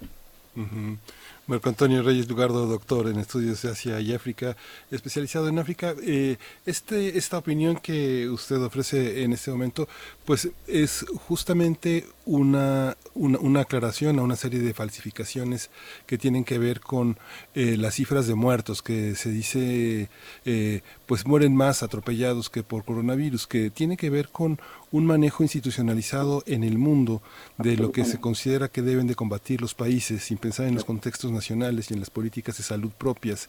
Y justamente este, este ejemplo que en el que ahora profundiza tiene que ver con esas organizaciones eh, como la UNESCO, como la FAO, como la, como la ONU, que, como la OMS, que a veces dictan este, políticas que tienen que ver con un orden internacional sostenido en lo económico y en una idea de paz, ¿no? Absolutamente. Sí, eh, eh, estaba revisando a propósito de COVID eh, cómo una de las eh, de los ejercicios, digamos, disciplinarios, que es en este caso la medicina, ha sido utilizado en la actualidad por todos los países para justificar una política, eh, en muchos casos, de vigilancia sumamente profunda para los ciudadanos o para nosotros como ciudadanos. En el caso de México, toda esta situación de cibervigilancia que hemos tenido a través de cómo se mueven los celulares. Creo que eh, eh, no estoy diciendo que Burundi haya actuado eh, considerando esas, esas circunstancias, pero las experiencias históricas que ha tenido Burundi con respecto a organizaciones que mediante la ayuda humanitaria, la defensa de un determinado estilo de medicina, promueven una, un accionar en tierras africanas, me parece que también sería digno eh, ver la contraparte de la decisión eh, que ha tomado en Kurunziza de expulsar a la OMS. Ciertamente, también las elecciones, regresar un poquito al tema de elecciones, eh, las elecciones se celebran sin vigilancia de ningún tipo, es decir, es ciertamente el gobierno burundés el que está revisando y organizando las elecciones para bien o para mal. No hay observadores internacionales no hay presencia de OMS, no hay tampoco una un protocolo de distanciamiento entre los, los votantes. Veía alguna que otra imagen en, medios no necesariamente 100% confiables de las filas de algunos ciudadanos eh, burundeses acudiendo a, emitir su voto. Hasta donde hoy se sabe, eh, el margen de, de votación, el margen de electores eh, seguramente va a ser bastante alto eh, con las probables consecuencias que este este este eh, congregación de personas pudiera tener para la salud de los burundeses, además de lo que ya mencionamos, un país expuesto a la malaria, más probables complicaciones producto de unas elecciones en medio del COVID. Eh, pero ciertamente eh, un 50% alrededor, un 60% de electores que han acudido a las, a las urnas no me extrañaría, porque también se habla de un hartazgo que tiene la población en general de partidos políticos, pero también una crítica muy severa a Nkurunziza desde, 2000, desde 2010 por eh, una pretensión de, sostenerse, conservarse en el poder. Eh, es muy difícil dar un cálculo de cuál de los candidatos, de los dos principales, pudiera, pudiera resultar ganador. No hay datos todavía, eso nos habla también de una, un alejamiento que tenemos con países pequeñitos, así de complicados, que además de todo, están en continente africano. Eh, ni las mayores eh, cadenas noticiosas eh, tienen corresponsales, prácticamente las elecciones se están celebrando abiertamente, de manera muy, muy autónoma, en el sentido extremo de la palabra, poca prensa porque no hay, no hay vuelos, como decíamos al inicio, poca presencia de algunas instituciones que pudieran vigilar eh, médicos, eh, la Iglesia Católica ha dicho poco, a diferencia de lo que sí dijo en República Democrática del Congo, en un proceso electoral también muy reciente, eh, muy complicado, muy postergado, con otro presidente que se mantuvo en el poder desde 2001 y que debía dejar el cargo en 2018, que prácticamente se quedó en el poder otro, otro año más. la Iglesia en Burundi no ha hecho tampoco declaraciones, no hay prácticamente información. Eh, lo que generalmente decimos los analistas eh, es que probablemente el candidato oficial, el candidato presidencial, el delfín presidencial, que es Evaristo Ndayishimiye, pudiera ser el que por la cohesión que tiene al interior de la, del gobierno, al interior de la élite gobernante, pudiera ser el que también se manifieste como probable vencedor. Pero del otro lado también hay un candidato opositor que desde 2005, por decirlo menos, ha estado metido en una crítica al gobierno que actualmente está en el poder y que también tiene todas las, las, las cualidades y todo el respaldo poblacional para darnos una sorpresa y vencer al candidato oficial. Eh, habrá que esperar para, yo diría, para el lunes, martes. También las elecciones en África ocurren, corren a un ritmo muy diferente al que tenemos en Occidente los transportes son más lentos, eh, las comunicaciones por supuesto que no son tan, tan rápidas y tan fiables como quizás tenemos en algunos países más desarrollados. Entonces eh, se llevan a cabo con un ritmo muy muy particular, muy muy muy este muy lento en comparación con otras con otras latitudes. Doctor, eh, ¿cómo, eh, doctor Marco Antonio Reyes Lugardo, cómo eh, a todo este contexto, este contexto político, electoral, eh, también al de la pandemia, de la salud y el económico, a todo esto hay que sumarse, sumarle el elemento de la violencia, desafortunadamente, eh, con el que se está, pues, yo, yo, le preguntaría cómo, cómo se está relacionando con todo este contexto el evento de este atentado que tuvo lugar, si no estoy mal, el 11 de mayo pasado. este atentado que dejó a 26 personas fallecidas, eh, varios más heridos.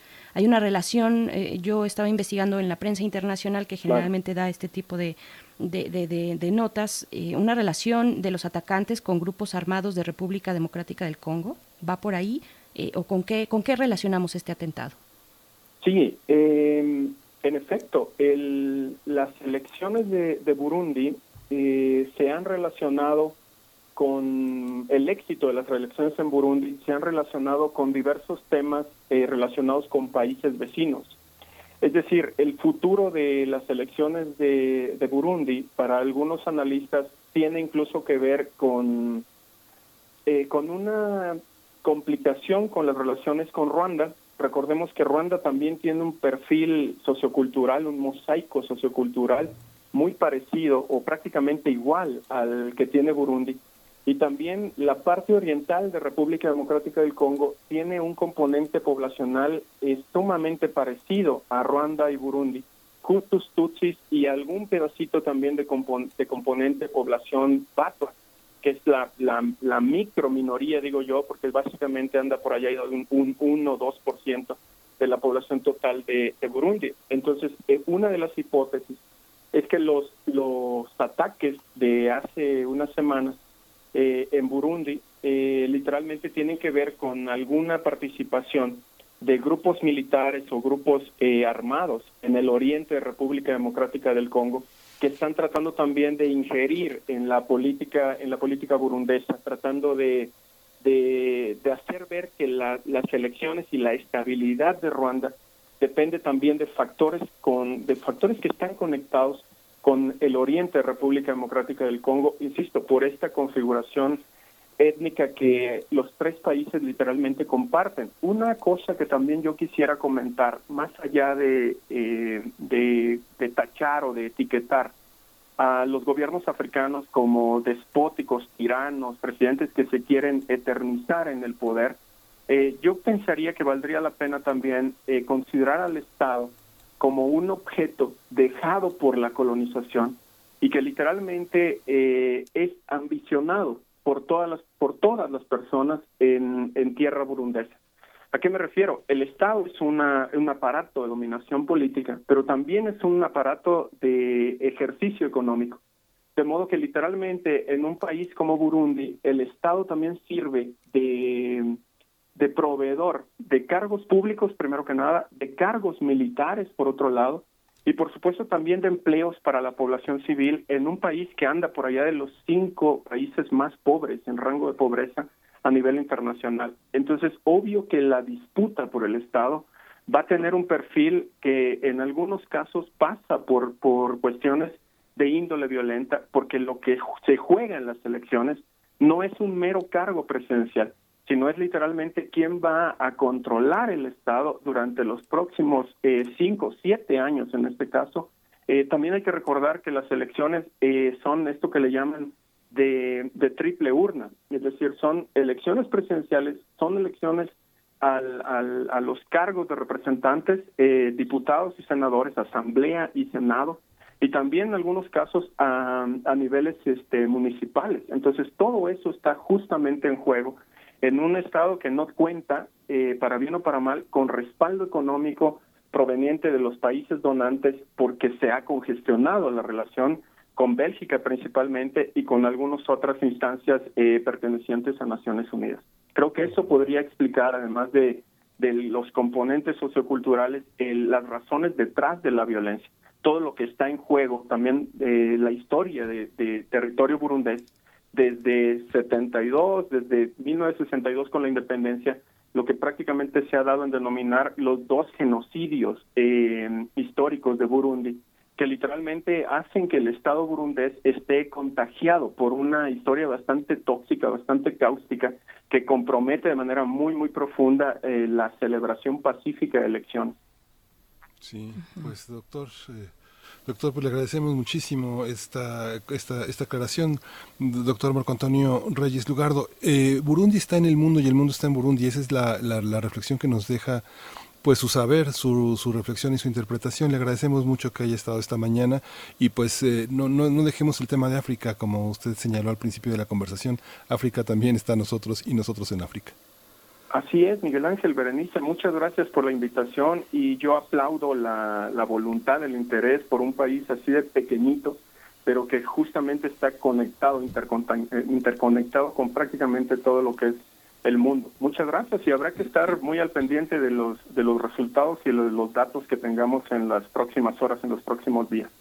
Por supuesto, estaremos estaremos atentos, atentas. Muchísimas gracias. Claro que sí, es un eh, es un signo, finalmente también es un diagnóstico. Eh, un país eh, como este es un diagnóstico de lo que está ocurriendo a nivel internacional, de estas eh, pugnas o disputas también en la ayuda internacional que hay que dar a cambio de eh, para tener este ofrecimiento donde queda también la autonomía de grupos tan diversos en un país eh, como, como, ese de esa tal de tal diversidad donde creo que por lo menos en ese sentido nos podemos identificar bastante pero agradecemos mucho y volveremos si está de acuerdo doctor eh, Marco Antonio Reyes Lugardo. Muchas gracias. Con todo gusto a sus órdenes. Gracias pues vamos a ir con música. Esto es de una agrupación pamplonesa, son El Columpio Asesino. La canción que vamos a escuchar se llama Babel.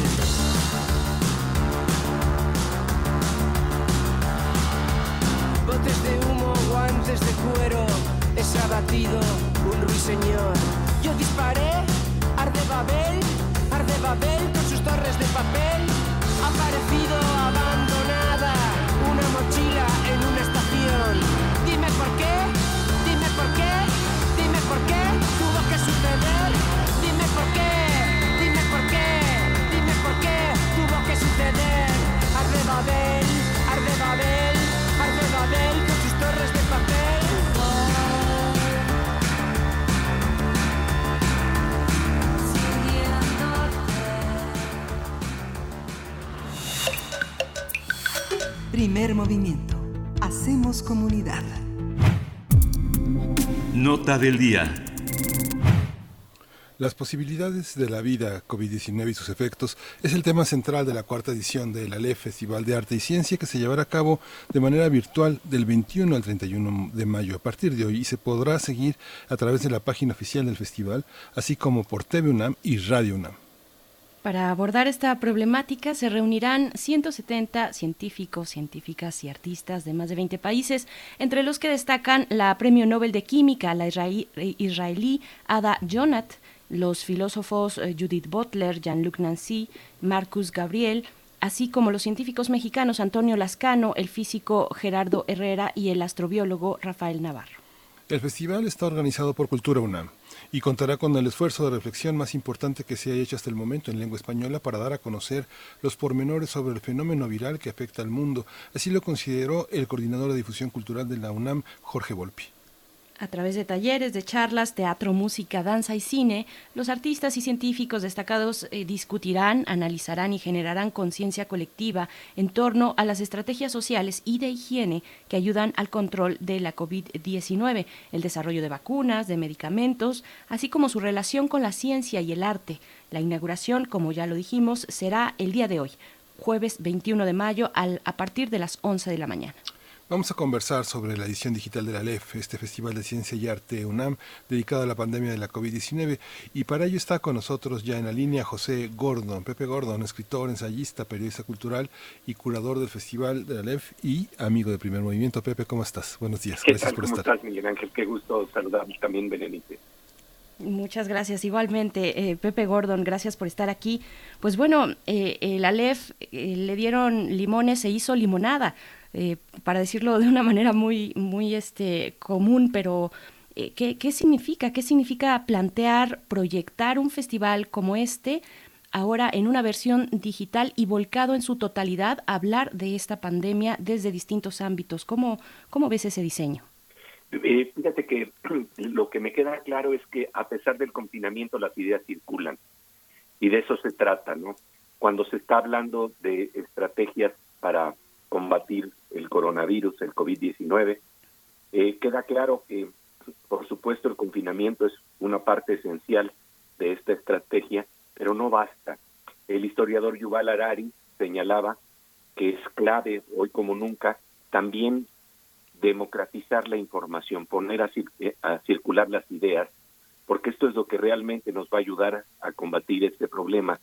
Y en este marco, la ciencia y el arte contribuyen esencialmente a tratar de tener soluciones basadas en pensamiento crítico, inteligencia, creatividad, pero también sensibilidad y empatía. Y esto realmente está íntimamente ligado al tema esencial de la LEF en las versiones anteriores que se han llevado a cabo, que implica el encuentro de pensamiento multidisciplinario para enfrentar problemas con dimensiones que son inesperadas. Por ejemplo, eh, ¿quién podría pensar que una investigación que está basada en tratar de investigar las, los niveles más finos de la naturaleza en los colisionadores de partículas pudiera tener implicaciones para combatir los virus? En un momento dado del festival vamos a tener la presencia del doctor Gerardo Herrera del CIMBESTAP, quien es también el coordinador del equipo mexicano que trabaja en el proyecto ALICE, en el gran colisionador de hadrones, de colisionador de partículas en Ginebra, Suiza, en el CERN. Y resulta que como resultado de estos colisionadores se pueden generar lo que se llaman sincrotrones, que son colisionadores de electrones que ayudan a estudiar las estructuras moleculares a niveles muy finos, son como una especie de rayos X muy intensos, que pueden eh, revelarnos la estructura molecular de los virus. Y precisamente gracias a eso se pudo desarrollar un medicamento como Tamiflu, que fue clave en años pasados para combatir el H1N1. Entonces estamos hablando de diferentes herramientas y estrategias que puede brindarnos la ciencia en momentos en los que cuando estamos ante la incertidumbre, como nunca es necesario el concierto del conocimiento para enfrentar este tipo de problemas.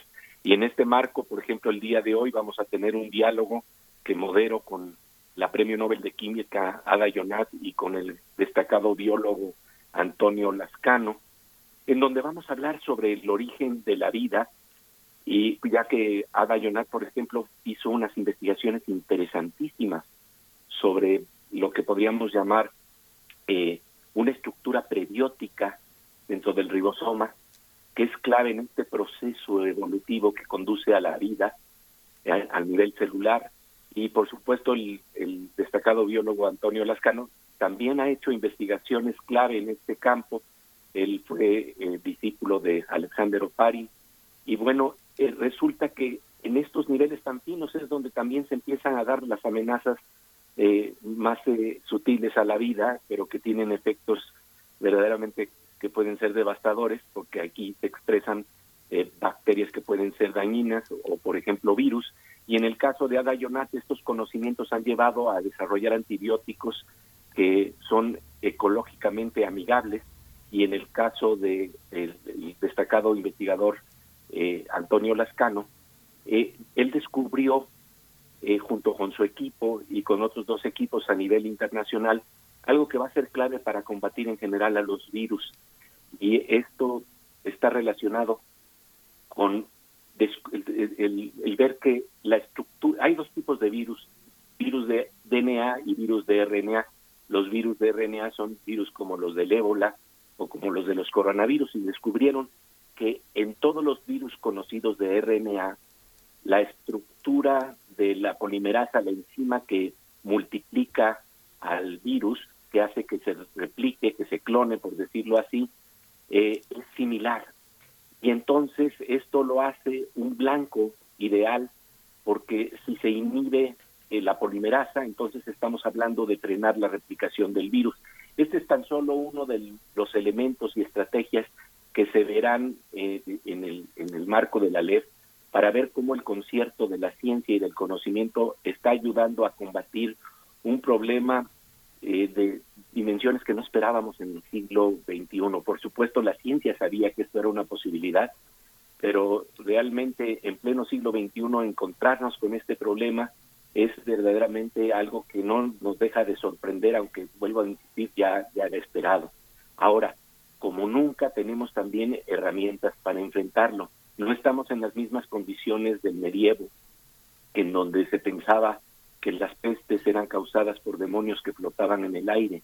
Hoy contamos con conocimiento científico que en tan solo dos semanas pudo secuenciar genéticamente la estructura del virus y se está desarrollando un esfuerzo como jamás se había visto en nuestro planeta para tratar de descubrir medicamentos y vacunas contra el virus. Pero esto no es tan solo la única dimensión que trataremos en el ALEF. Contaremos, por supuesto, con investigadoras como Susana López Charretón, que nos va a hablar de precisamente cómo se han expresado los virus emergentes, pero también hablaremos de otro virus que me parece fundamental que nos está atacando el día de hoy, y es el virus del miedo y de las falsas noticias. Y entonces tendremos en el ALEF reflexiones políticas y sociales para tratar de entender el impacto de la pandemia con pensamientos de filósofos y expertos como Marcus Gabriel, que nos va a hablar de la sociedad postcolonial. Eh, Jean-Luc Nancy sobre el fin del progreso ilimitado, eh, la filósofa y teórica de género Judith Butler nos va a hablar de lo que hace que la vida sea vivible y de la necesidad de una igualdad radical que necesitamos en estos días. La filósofa Divya Dulvedi de India, eh, de cómo sobreponernos al gran aislamiento que ya de por sí estamos padeciendo en nuestro planeta, cómo descolonizarlos. Es decir, vamos a hablar de lo que pasa también un día después de la pandemia, vamos a hablar de los recursos terapéuticos para enfrentar el estrés postraumático, los problemas éticos que confrontamos con la doctora Asunción Álvarez y Lancemo, Jacobo Dayan nos va a hablar de pandemia y derechos humanos, Arnoldo Kraus va a hacer también una reflexión al, al respecto. Estos son tan solo algunos de los elementos que vamos a tratar en el ALEP, pero algo que me parece clave también es hablar de las posibilidades de la vida. Y en este marco, yo pienso que podríamos decir que la reflexión sobre esta pandemia nos lleva a ver tres tipos de virus. El virus en sí, que como les dije está siendo estudiado por la ciencia, el virus del miedo y de las falsas noticias, y algo que yo podría denominar el virus del olvido. El virus del olvido que nos habla de la necesidad de recuperar nuestra memoria para precisamente desplegar todas las posibilidades creativas que tiene la vida. Y en, este marco, pues vamos a tener diálogos, por ejemplo, con Edgar Keret, sobre la creatividad en los tiempos del coronavirus, pero también vamos a hacer una reflexión sobre algo que García Márquez denominaba en Cien años de soledad la peste del insomnio y del olvido. Esta peste en Macondo empieza precisamente con el problema de que se nos borran las memorias del infancia. Y después se nos empiezan a borrar los nombres de las cosas. Y entonces en Macondo se utilizaban marcadores para poner sobre una mesa la palabra mesa, para poner sobre un florero la palabra florero, para poner sobre una silla la palabra silla, pero luego se nos empiezan a olvidar también las funciones de las cosas. Y entonces con un cierto humor e ironía, García Márquez dice que se colocaba sobre una vaca un letrero que decía esto es una vaca y la vaca sirve para dar leche y la leche se hierve y cuando se hierve se toma con café y uno tiene café con leche, pero los conceptos también se van perdiendo, no tan solo los nombres, hasta que llega un momento en que borramos completamente nuestra identidad y lo que somos, nuestro cuerpo. Y esto es el virus del olvido que creo que ha estado permeando nuestra sociedad desde hace tiempo y que tal vez esta pandemia nos permite plantearnos que esta estrategia de quedarse en casa tal vez debería implicar también la idea de volver a casa, de volver a los recursos de creatividad, de inteligencia que tenemos, de empatía, para poder reconocer al otro, porque lo que hemos olvidado en esta pandemia y antes de esta pandemia es precisamente al otro, y que nuestra casa no termina en los límites de nuestras paredes, y que si nos salvamos, nos salvamos todos, y que como nunca tenemos que hablar de ayudarnos los unos a los otros y construir un nosotros que ha estado faltando en nuestra conciencia colectiva. Claro.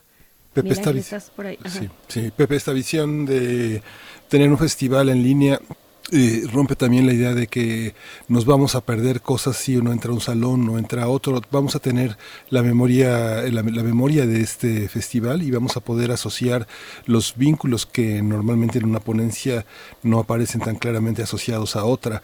¿Cuáles son como los principales vínculos, las principales respuestas que como universitarios podemos encontrar en un festival como este? Sugerencias, insinuaciones para tesis, trabajos de posgrado, proyectos de investigación. ¿Qué, qué, qué más hay en eso? Sí, fíjate que la reflexión central yo pienso que tiene que ver con algo que planteaba el crítico, gran crítico de la cultura George Steiner. Él decía que somos invitados de la vida. Y entonces creo que el problema es cómo ayudar a preservarla, honrarla y dignificarla. Y qué trabajo tenemos que hacer desde el concierto de la ciencia, desde el concierto del conocimiento, pero también desde el concierto del arte. A mí un fenómeno que me llama profundamente la atención es este hecho de que la gente ha salido a los balcones en diferentes edificios, en diferentes ciudades, en todo el planeta, para reconocer el heroísmo de nuestros médicos, de nuestras médicas, de los enfermeros y enfermeras, de la gente que se dedica a recolectar la basura, de todos aquellos que, que, no pueden quedarse en casa y que están también al frente de batalla de, de, esta pandemia, ¿no? Y entonces eh, este, ver a estas personas cantando en los balcones y empezando a hacer coros eh, en términos de momentos que nos ayudan a elevar nuestro espíritu, me parece que es algo que, es excepcional, pero eh, lo interesante es que eh, este, este concierto no se ha quedado nada más en los balcones, hay una especie de balcones virtuales que se han, se han estado creando, en donde vemos a músicos en diferentes cuartos, en diferentes lugares, que están también compartiendo su música, que no dejan de tener la posibilidad de, sincronizar sus voces a pesar de la distancia. Lo mismo ocurre con la ciencia. Cuando veo el esfuerzo tan profundo que están haciendo los científicos para estar tratando de comunicar sus hallazgos y poner en circulación las ideas a una velocidad que jamás habíamos visto para enfrentar esta crisis, estamos viendo también un concierto de inteligencia y de creatividad que va a ser necesario, fundamental, para establecer agendas del siglo XXI. Yo creo que la, responsabilidad universitaria está relacionada profundamente con el poner en contacto la información que requerimos para enfrentar los problemas. San Pitroda, que fue el fundador de las telecomunicaciones en la India, decía que uno de los grandes problemas que tenemos es que eh, contamos con una mentalidad del siglo XIX, procesos del siglo XX y necesidades del siglo XXI. Esto nos habla de la responsabilidad de crear agendas del siglo XXI en donde no funcionemos con inercia, sino que podamos ver precisamente los problemas que tenemos enfrente. Y parte de ello me parece fundamental es descubrir el potencial que está en la mirada del otro. Tal vez estos momentos en los que tenemos cubrebocas, la mirada se obliga a centrarse en los ojos del otro y yo creo que esto es clave como nunca para descubrir la inteligencia y la creatividad que allí está detrás de la mirada del otro y que podemos y que tenemos que poner en funcionamiento en una suerte de inteligencia colectiva que precisamente representa el pensamiento universitario.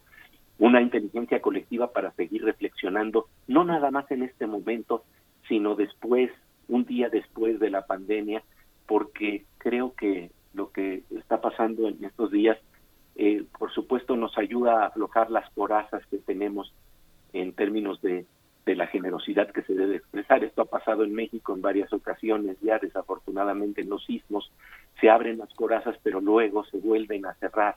Yo creo que el reto hoy en día es cómo mantener abiertas las corazas que tenemos para eh, relacionarnos en sociedad para, y para vincularnos generosamente, para apoyarnos unos a los otros y para darnos cuenta de que no es un lujo ni es un pensamiento idealista el pensar que debemos de ayudarnos a los, unos a los otros, que debemos tener un pensamiento que eh, tenga que ver con la idea de cómo eh, resolvemos el problema del cambio climático, problemas de desigualdad de género, de, de pobreza, que están ahí también acechándonos y que tal vez esto es una fuerte llamada de atención para que la inteligencia colectiva se avive y contamos como nunca con instrumentos con los que no, no, no, contábamos hace tiempo, ¿no? El, la idea de que, por ejemplo, un problema de matemáticas se pone en circulación eh, eh, en Internet o, en redes sociales y es resuelto por la inteligencia colectiva en tres meses. Esto es algo que es inédito y que nos invita a utilizar el músculo de esa inteligencia colectiva, de esa imaginación colectiva que tenemos que poner en movimiento como nunca. Por supuesto. Pepe Gordon, yo creo que siempre tus palabras y ahora en estos momentos también nos acuden, nos acuden la imaginación, eh, también las posibilidades del entendimiento con esas palabras y referencias que nos compartes cuando podemos, tenemos la oportunidad de hablar contigo. Y, mencionabas, se nos está acabando ya el tiempo, estamos al filo de la hora, pero mencionabas de, acerca de los grupos de los científicos y científicas que, se están dando a la tarea extenuante de eh, estar al frente de investigaciones que puedan dar respuesta, alguna salida a lo que está ocurriendo a nivel de esta pandemia, pero también dentro de esa vorágine, al filo de toda esa emergencia para hacer frente al SARS-CoV-2, están eh, no solamente las publicaciones científicas y el trabajo de los científicos, sino también de los divulgadores, de las periodistas, de la ciencia. Eh, tú entras en ese, eh, en ese espacio, eh, en ese ecosistema. ¿Cuáles son los retos? Y, te lo pediría tal vez si puedes brevemente, en dos minutos, antes de que nos coma el tiempo, compartirnos una, una reflexión al respecto. ¿Cuál es la responsabilidad y los retos de los divulgadores, divulgadoras de la ciencia? Combatir, combatir las falsas noticias, combatir el virus del miedo, crear resiliencia sacar nuestros mejores recursos precisamente para hacer circular inteligencia, pensamiento crítico, pero también compasión. Eh, Carlos Gershenson, un destacado investigador de la UNAM de las ciencias de la complejidad, plantea que hoy como nunca también hay que considerar las ecuaciones de la compasión. Y por compasión entendemos la posibilidad de ser generosos, de ayudarnos los unos a los otros. Este es ese momento crítico en el que en vez de polarizarnos tenemos que, destacar qué es lo que tenemos en común y cómo ayudar al que está herido en un momento crítico. Creo que eso es clave hoy como nunca. Compartir información, compartir conocimiento y aquí y allá también la sonrisa de la inteligencia. Bien, pues con eso nos vamos a despedir, querido eh, Pepe Gordon. Te agradecemos y está ahí la invitación porque inicia el día de hoy, del 21 al 31 de mayo, este festival El Aleph Festival para las Artes de Arte y Ciencia que eh, se festeja ahora, se lleva a cabo de manera virtual y que abordará el tema de las posibilidades de la vida COVID-19 y sus efectos. Te agradecemos mucho, te mandamos un abrazo y, los estaremos siguiendo eh, el día de hoy y hasta el 31 de mayo en, en las redes sociales de Cultura UNAM. Muchísimas gracias. Muchísimas gracias, Berenice. También muchísimas gracias, Miguel Ángel. Gracias, ahí estaremos. Ahí estaremos. Pues ya nos vamos, Berenice, ya nos dio la hora y nos despedimos de la radio Nicolaita. Nos escuchamos el próximo oh, viernes en punto de las 8 de la mañana, de 8 a 9. Y quédese aquí en primer movimiento, quédese en Radio UNAM. Así es, pues vamos, ya nos vamos con algo de música. También lo que estamos escuchando es de Grimes, esta eh, música, cantante, artista, que es además la esposa de Elon Musk. Bueno, que acaban de tener un bebé y se hizo todo un revuelo en redes. Nos vamos con esto al corte.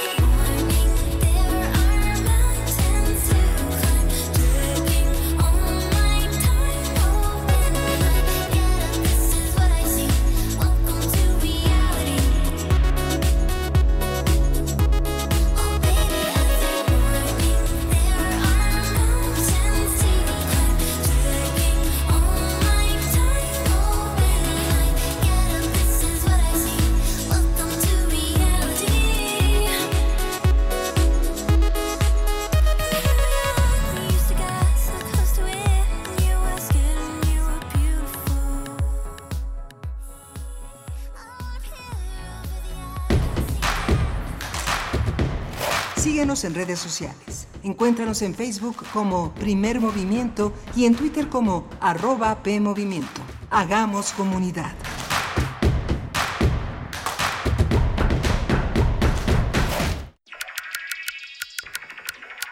Tan infinita como el universo, la mente guarda grandes misterios. Todo a nuestro alrededor nos revela la complejidad de nuestra interacción con el mundo y nuestro interior. Adentrémonos en la psique humana. Generemos conciencia, psicología y sociedad. Con Berenice Camacho y las doctoras en psicología, Mariana Gutiérrez, Laura Ramos Langurén y el maestro Jorge Álvarez Martínez. Todos los lunes a las 18 horas por el 96.1 de FM. Y su retransmisión los jueves a las 19 horas por el 860 de AM. O si lo prefieres, escucha el podcast en radiopodcast.unam.mx. Radio UNAM, Experiencia Sonora. En México hemos luchado, hemos llorado, hemos celebrado y hemos hecho silencio y cerrado el puño cuando ha hecho falta. En México no nos dejamos. Los mexicanos somos invencibles. Hoy hagamos una pausa a lo que nos identifica y nos hace sentir orgullosos. Tenemos que cuidarnos todos para que todo vuelva a ser como antes. Que no nos falte nadie. PRI, el Partido de México. He escuchado de compañeros que han sido agredidos. Donde yo vivo no nos quieren recogerlos de los autobuses para llegar aquí al hospital. Parte de la discriminación es la ignorancia. Empezaban a decir que traíamos el uniforme y que estamos contagiando y entonces ahora hay que venir de civil. No discriminen a, a las personas que estamos aquí trabajando. No te vamos a infectar, te vamos a cuidar. Gobierno de México.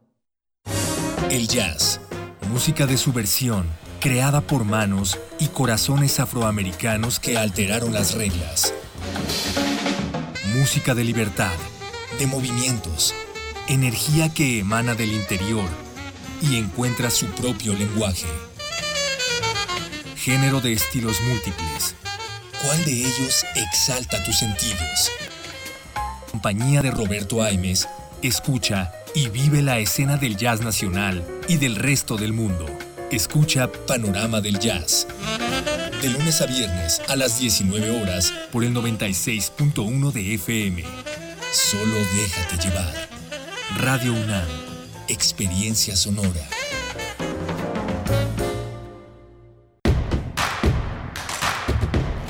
Encuentra la música de primer movimiento día a día en el Spotify de Radio UNAM y agréganos a tus favoritos.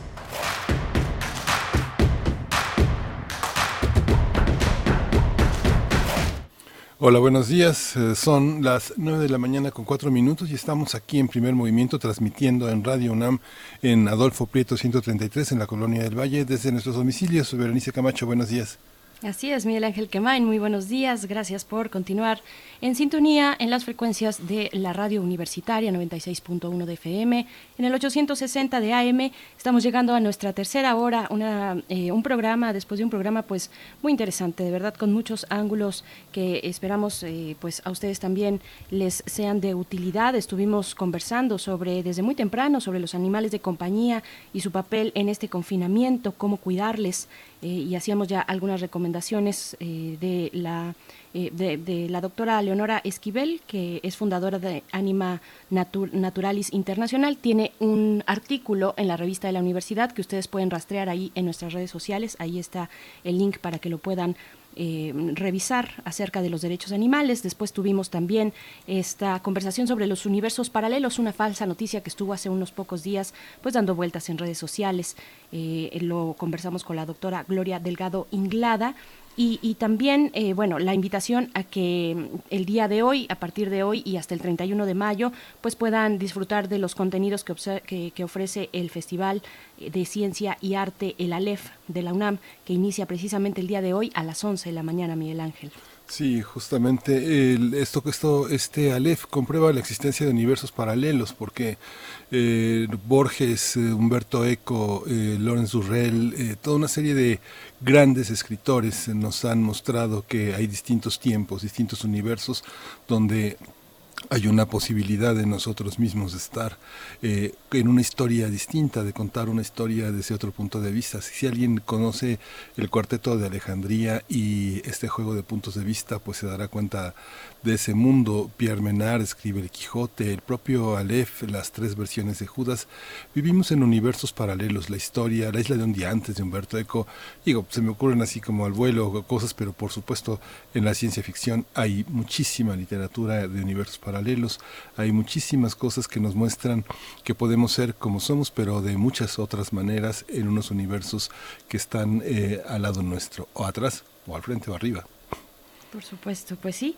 Y bueno, nada más aclarar un poco, nos agarró ya el, el corte de la hora de la hora anterior, pero cerrábamos con música de Grimes, esta eh, compositora y, artista, pues que y yo daba la referencia no porque estemos cambiando de giro en este en este espacio hacia cuestiones del espectáculo, sino porque eh, en esta eh, en el matrimonio que tiene con Elon, Elon Musk, que es el fundador de Tesla, que acaban de tener a su a su hijo, a su primer hijo, eh, decidieron para, para su nombre utilizar algo que se acerca mucho a una fórmula matemática, que no lo es, no es una fórmula matemática, nadie sabe cómo describirla, pero se pronuncia algo así como X-Hash a12 es el nombre de este pequeño. Y solamente para dar cuenta un poco de la extravagancia de los multimillonarios y en este caso también científicos como Elon Musk fue que di esa referencia, pero bueno, nada más para aclarar. Y por si alguno de ahí allá afuera tenía la duda de cómo se pronuncia esto que, repito, parece más una fórmula matemática que un nombre,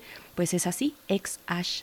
A12 es el nombre. Pero bueno, vamos a tener, eh, cambiando de tema, más adelante llega en unos momentos más la poesía necesaria en la voz de Miguel Ángel Quemain para después llegar a nuestros mundos posibles. Hoy es jueves de mundos posibles en la mesa del día. Vamos a estar conversando, como es costumbre, con el doctor Alberto Betancourt, historiador, eh, es profesor de la Facultad de Filosofía y Letras de la UNAM y también, eh, bueno, está a cargo de esta, de esta sección Mundos Posibles. Hoy nos comparte el tema de Jordan Gordreau, o una de las pescadoras que detuvieron a los nuevos piratas del Caribe, es así como lo titula Jordan Godreau, que es eh, el, líder de la misión que tendría por objetivo a principios de mayo el derrocamiento del gobierno de Maduro. Así es que, de Nicolás Maduro en Venezuela, así es que bueno, va a estar interesante lo que nos pueda aportar, como siempre, el doctor Alberto Betancourt. Sí, justamente. Y seguimos pues en esta visión. ¿Qué piensa usted? Estaba, estaba viendo, Berenice, la presencia de mujeres y hombres en la UNAM. Hay una radiografía que el PUEG, eh, la UNAM ha hecho año con año. Desde 2006 hay una visión de cómo la universidad tiene distintas presencias en la población estudiantil de mujeres y hombres. Hay carreras que tienen muy pocas mujeres y hay carreras que tienen muchísimas. Y hay carreras que tienen un, un balance muy equilibrado. Fíjate que en las ciencias físico-matemáticas e ingenierías, aproximadamente el 30% de las estudiantes son mujeres y el 70% son hombres. En cambio, en las de ciencias sociales y humanidades y artes, la matrícula es mixta. Pero en ingenierías, las ingenierías, por ejemplo, hay hasta menos de 15 mujeres por cada, por cada 100 hombres. Eh, de trabajo social, enfermería y pedagogía, hay más de 300 mujeres por cada 100 hombres.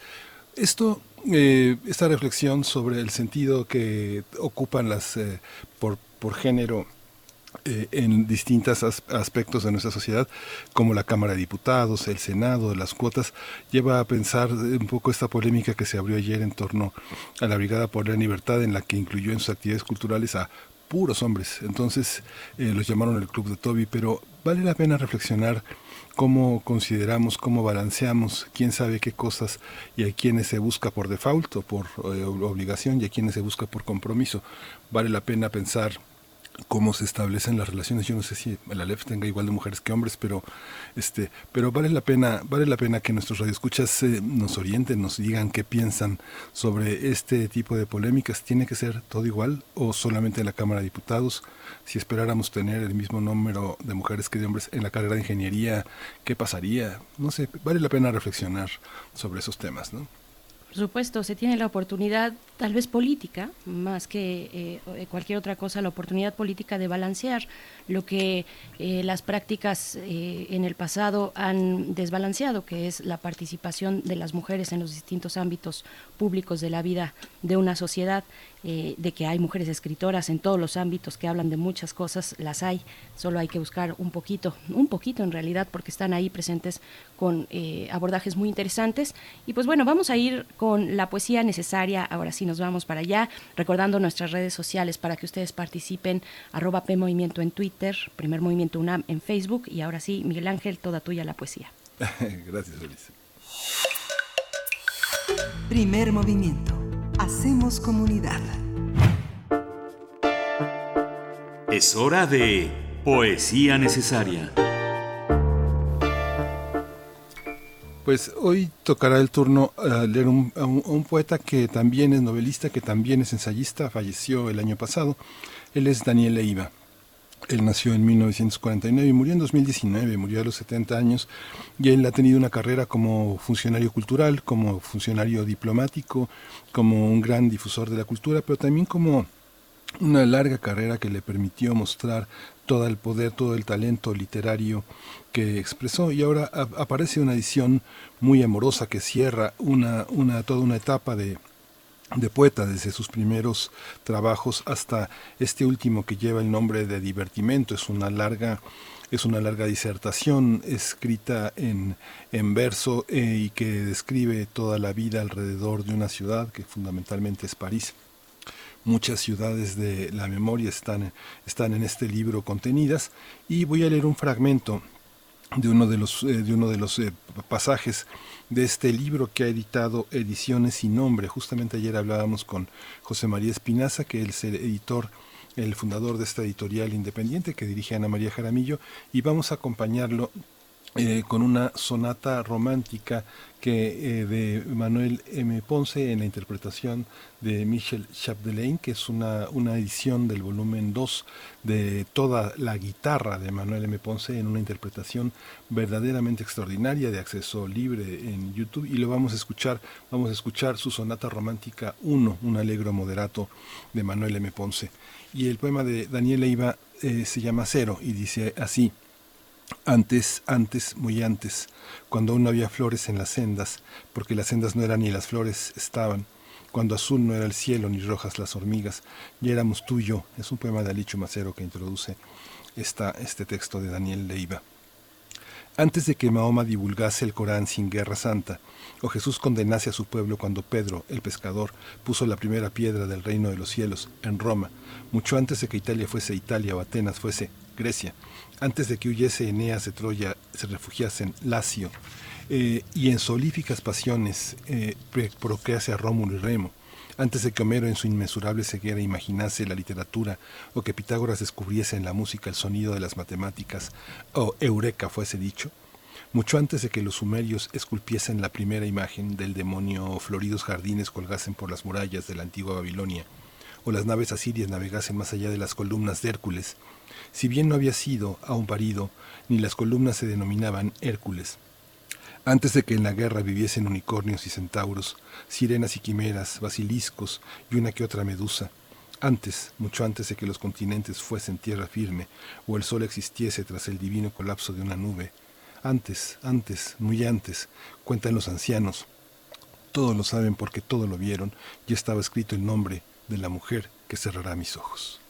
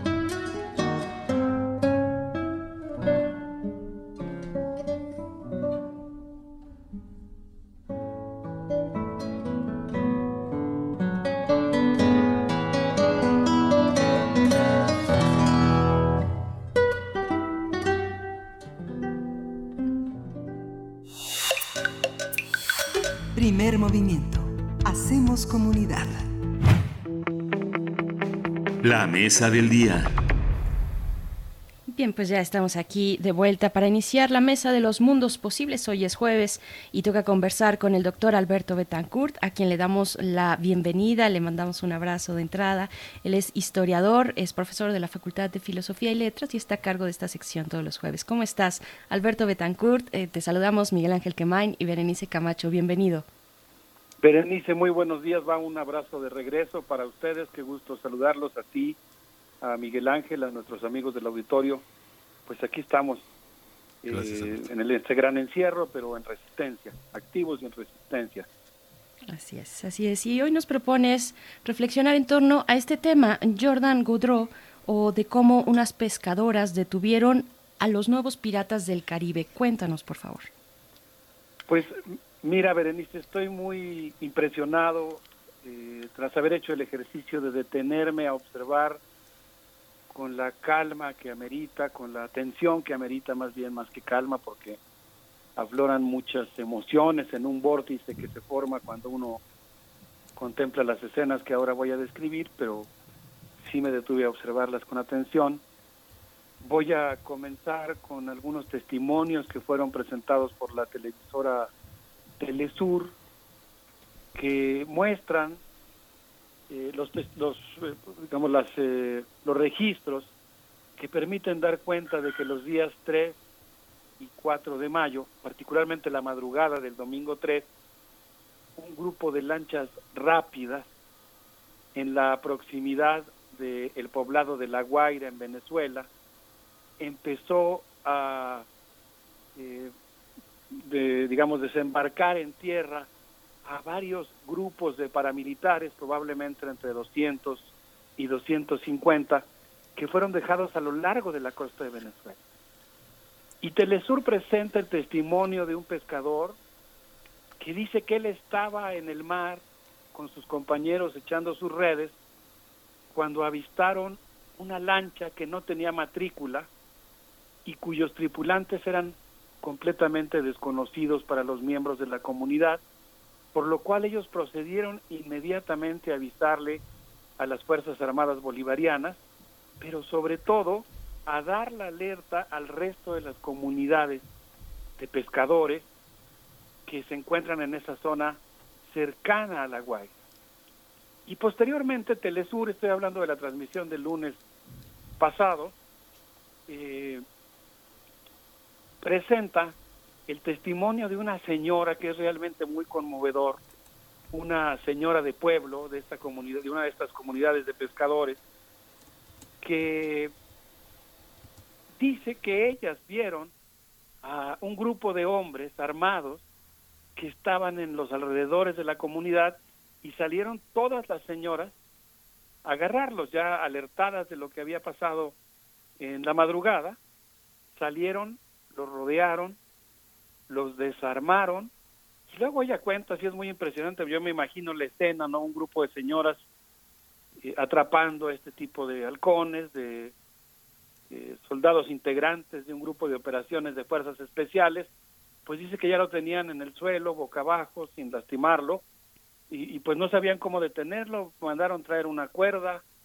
eh, esperaron a que llegaran por él las Fuerzas Armadas Bolivarianas. Y luego Telesur presenta el testimonio de un pescador que está diciendo es que estos mercenarios que desembarcaban en las costas de Venezuela no se imaginaban que los pescadores, que la gente modesta que está ahí en las afueras de La Guaira, pues son también milicianos y son pueblo organizado que estaba listo para repeler una agresión de este tipo y que respondió inmediatamente.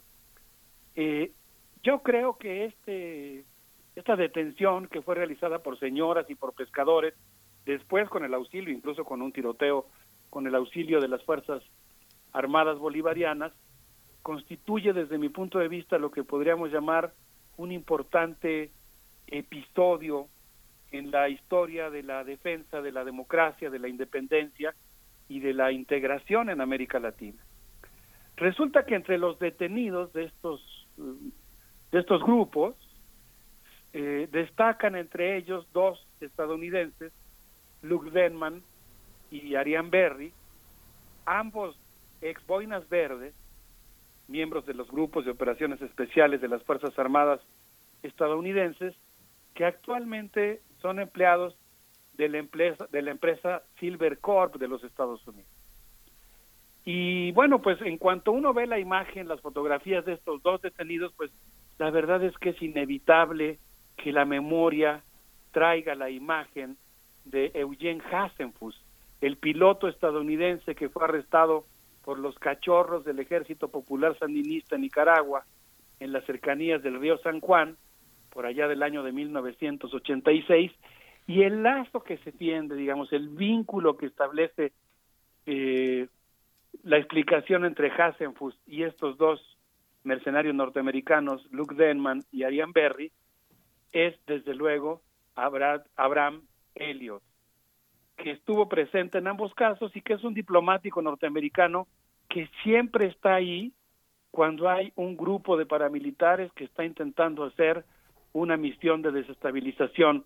Así ocurrió con la presencia de Abrams en Guatemala, en El Salvador, en Nicaragua y ahora, como todos sabemos, Abrams fue, Elliot Abrams fue designado el encargado para promover, pongo comillas, la democracia en Venezuela. Bueno, pues resulta que comienzan las, operaciones de las Fuerzas Armadas Bolivarianas para detener al resto de este comando que desembarcó en Venezuela. Logran detener, me quedo con las cifras que proporcionó Telesur el lunes de esta semana, logran detener a 114 integrantes del desembarco mercenario en La Guaira, entre ellos detienen a Antonio José Sequea, que era el segundo al mando del operativo que estaba encabezado por un desertor llamado Cliver Alcalá, alias León, y el gobernador de Aragua, que se llama Rodolfo Marcos Torres, la región en donde se ubicó este desembarco, destacó la participación de los pescadores de Chuao, la inteligencia popular y su coordinación con los organismos de seguridad y las Fuerzas Armadas. Yo quisiera recomendar a nuestros amigos del auditorio, le pediría de, como enorme favor a nuestro amigo compañero Uriel que nos haga favor de subir a redes eh, el enlace de este video de Telesur que desde mi punto de vista pues resulta muy conmovedor por ver cómo una comunidad de pescadores sale a hacer frente a estos nuevos piratas del Caribe.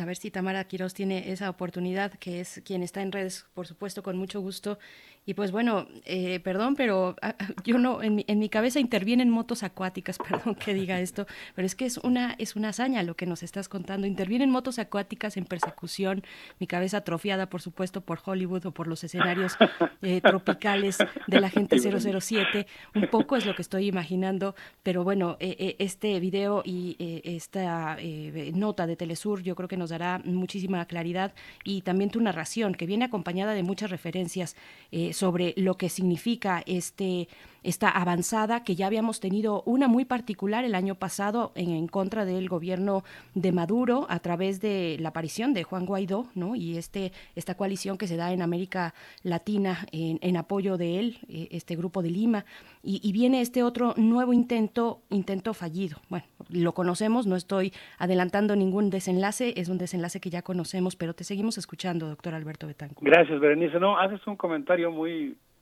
eh, oportuno, muy simpático además, porque yo creo que efectivamente algo que ocurre cuando uno ve las escenas de esta epopeya popular, pues es que justamente, digamos, la realidad supera y cambia el guion, pues de este imaginario que todos tenemos efectivamente en buena medida colonizado por Hollywood, y de pronto, pues cuando uno ve a estos soldados de operaciones especiales, de fuerzas de operaciones especiales detenidos por un grupo de señoras, pues la verdad es que resulta extraordinariamente conmovedor. Cuando, cuando empiezan a interrogar a los detenidos, se enteran, particularmente por el testimonio de los dos estadounidenses, que el objetivo de esta misión era crear un puente de playa, avanzar hacia Caracas, asegurar el aeropuerto de Maiquetía, tomar un cuartel para obtener armas, tomar el Palacio de Miraflores, secuestrar, yo me imagino, estos boinas, ex boinas verdes, ahora miembros de la, de la empresa Silvercorp, secuestrar a una lista de funcionarios del gobierno, me los imagino, porque incluso tenían cuadernos con notas del operativo, y luego viene algo terrible, que se proponían secuestrar al presidente Nicolás Maduro, transportarlo al aeropuerto de Maiquetía y entregarlo a un helicóptero de las Fuerzas Armadas estadounidenses que supuestamente ya estaba en la zona y que iba a aterrizar para recoger al detenido. Todo esto lo estoy diciendo en función, hasta el momento de la nota de Telesur, ahora voy a citar otras fuentes, por ejemplo, el caso de la agencia Prensa Latina, que informó que el día 4 de mayo la vicepresidenta de Venezuela, Delcy Rodríguez, presentó evidencia de equipos incautados a los mercenarios. Aquí podemos regresar al, a nuestro mutuo imaginario, Berenice, Miguel Ángel, amigos del auditorio. Pero cuando, cuando muestra los equipos incautados, recordó que la periodista venezolana radicada en Miami, Patricia Poleo, mostró un contrato celebrado entre el diputado Juan Guaidó y el director de la empresa Silver Corp eh, USA, Jordan Goudreau. Un contrato firmado con eh, las tareas asignadas de provocar caos, derrocar a Nicolás Maduro y detener a varios dirigentes del gobierno venezolano.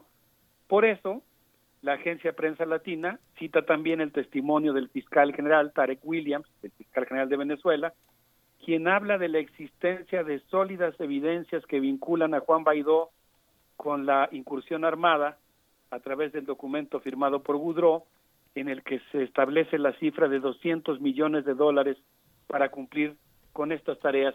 Y el fiscal, Tarek, eh, señala que estos contratos privados son un mecanismo de terciarización de la guerra y permiten pues evitar bajas estadounidenses, mejorar la gestión de la opinión pública y privatizar eh, las operaciones militares. El fiscal cerró su intervención, eh, citada por prensa latina, que es como tuve acceso a ella, diciendo que, de acuerdo al testimonio de un mercenario, Josnar Adolfo Baduel, alias Simón, los dos estadounidenses detenidos están vinculados a la seguridad del presidente Donald Trump.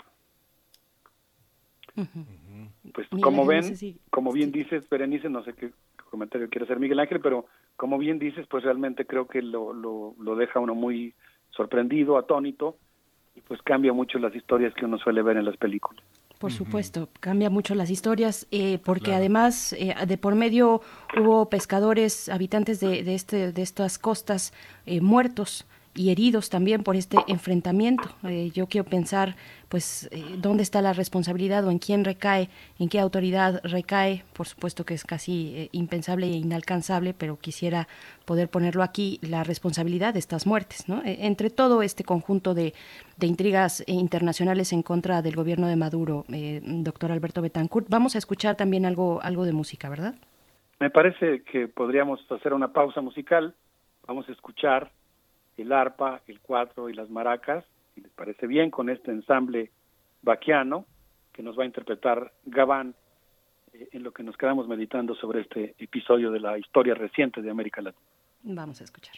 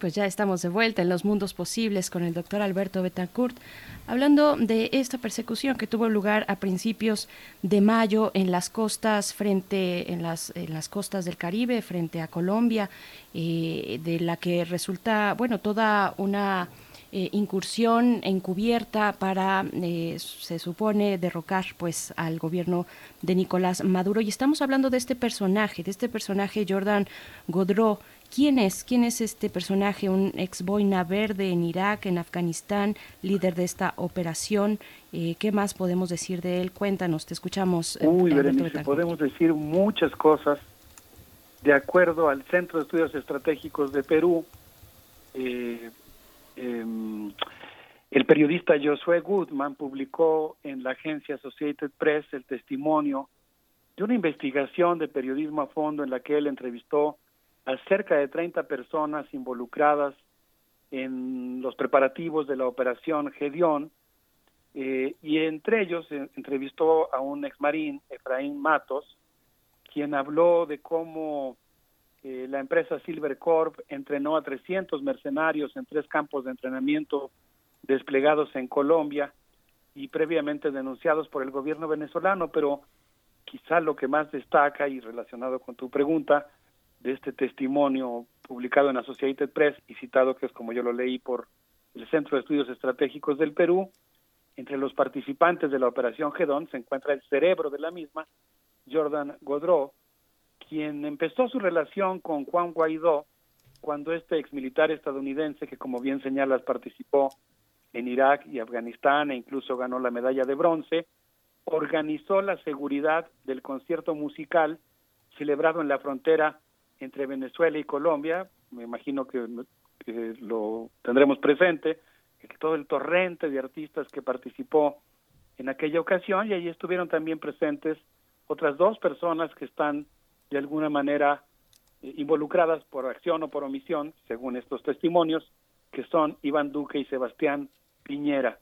En aquellos días, dice el Centro de Estudios Estratégicos, alguien le presentó a Jordan Goudreau a Kate Schiller, un ex guardia, de, un ex guardaespaldas de Donald Trump, y en mayo de 2019, en una reunión celebrada en Miami, Jordan Goudreau acompañó a Schiller a una reunión con Juan Guaidó, en la que se habló de la importancia de reforzar su seguridad y la de sus asesores. Y posteriormente, en una reunión que se celebró en Bogotá, Goudreau conoció a Cliver Alcalá, quien tenía el mando del operativo realizado en La Guaira, un desertor de las Fuerzas Armadas Bolivarianas, que es de toda la confianza de Juan Guaidó. Recientemente, cita este documento, cuando Cliver Alcalá fue sorprendido en la carretera Barranquilla-Riohacha con un cargamento de armas en Colombia, las autoridades, en lugar de detenerlo, permitieron ilegal e inusitadamente que agentes estadounidenses lo subieran a un avión y lo llevaran a Estados Unidos.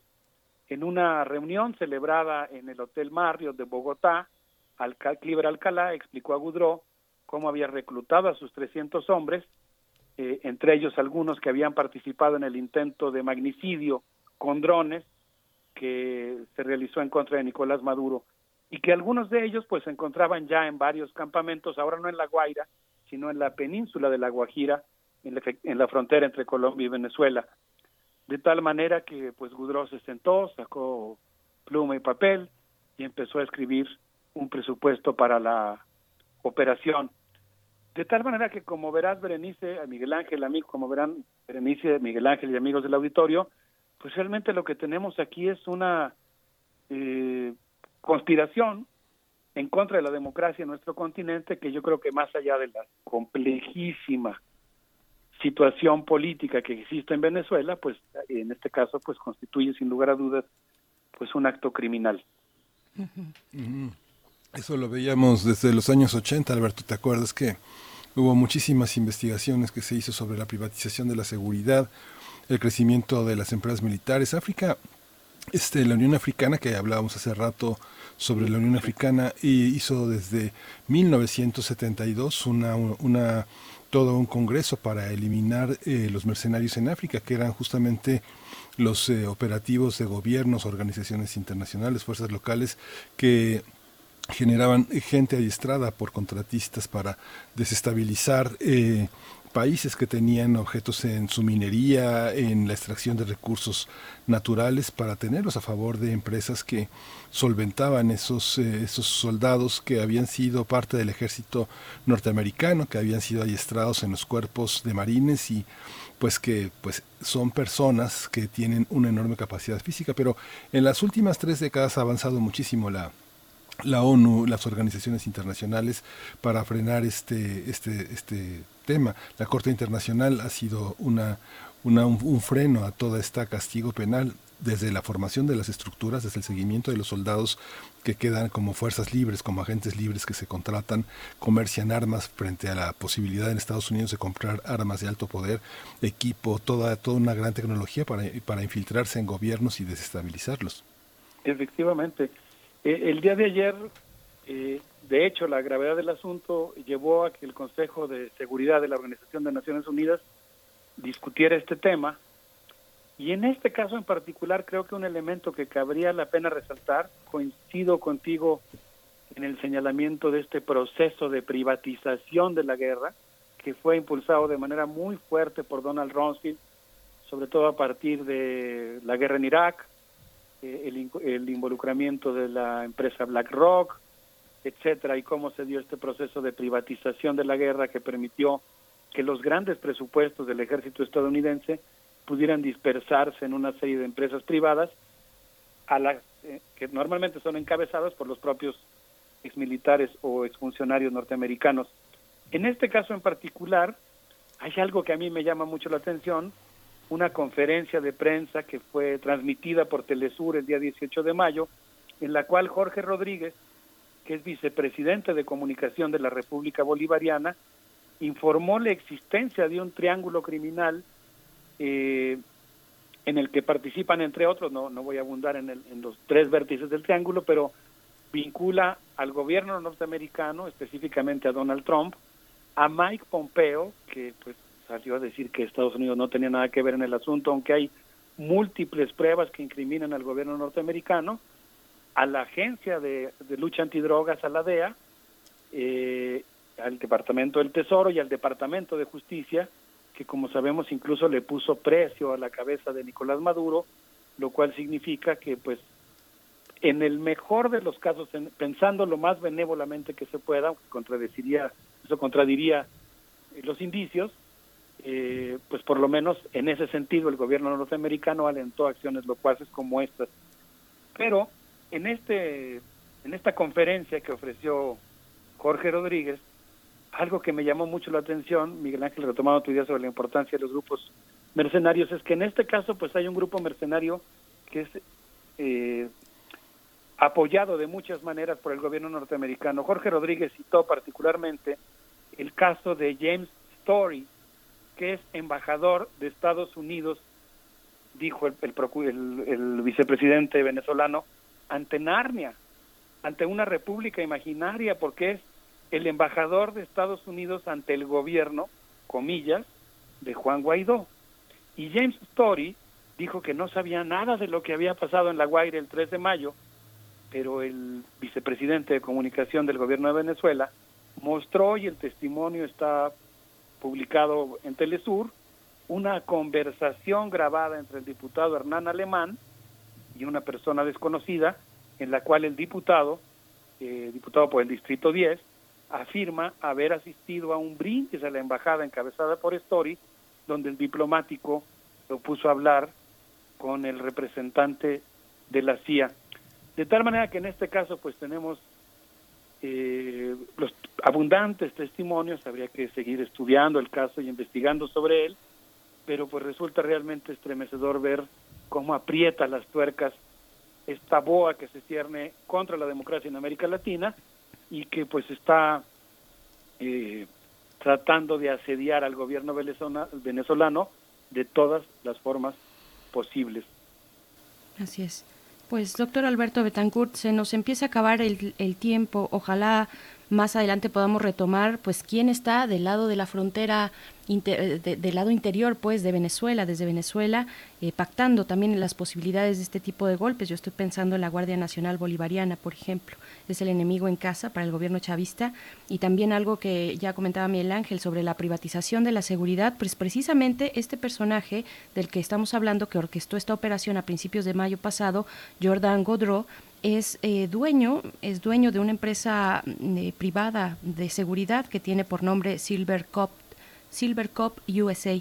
Así es que, y en, en 2018 se tiene evidencia de que prestó servicios de seguridad a Donald Trump en, octubre de 2018 durante una visita a Houston, Texas, eh, y es lo que se tiene, no se tiene más relación con el mandatario estadounidense. Así es que, bueno, te, escuchamos para el cierre y para enviar hacia eh, la última, el último audio que nos vas a compartir.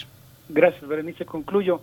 Invito a nuestros amigos del auditorio a visitar la página de Silver Corp ver el promo que está en su página principal para que veamos más o menos, para que vea, para que vean nuestros amigos más o menos de lo que estamos hablando.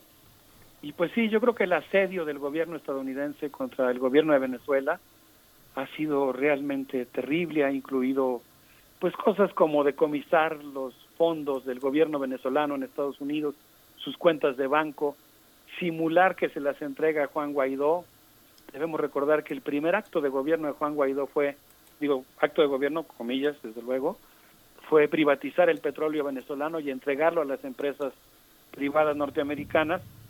Eh, yo creo que en ese sentido, y vuelvo a insistir, sin eh, minimizar la importancia que tiene atender a la complejidad de la situación política y la crisis en Venezuela, estamos sin lugar a dudas ante un caso de asedio a la democracia que pues es importante para la integración y la independencia de toda América Latina yo quisiera sugerir, porque se evocó en esta conferencia de prensa que acabo de citar, eh, donde se denunciaron las, los entramados de este complot, que nos despidamos escuchando a Rubén Blades con esto que se llama Patria, y desde luego me despido con mucho afecto de ustedes, de Berenice Miguel Ángel, y de todos nuestros amigos de Radio UNAM. Gracias. Pues, Gracias, gracias doctor Alberto Betancourt. Eh, saludos y abrazos para ti también, con mucho cariño, Miguel Ángel. Vamos a escuchar esto de Rubén Blades entonces. Hace algún tiempo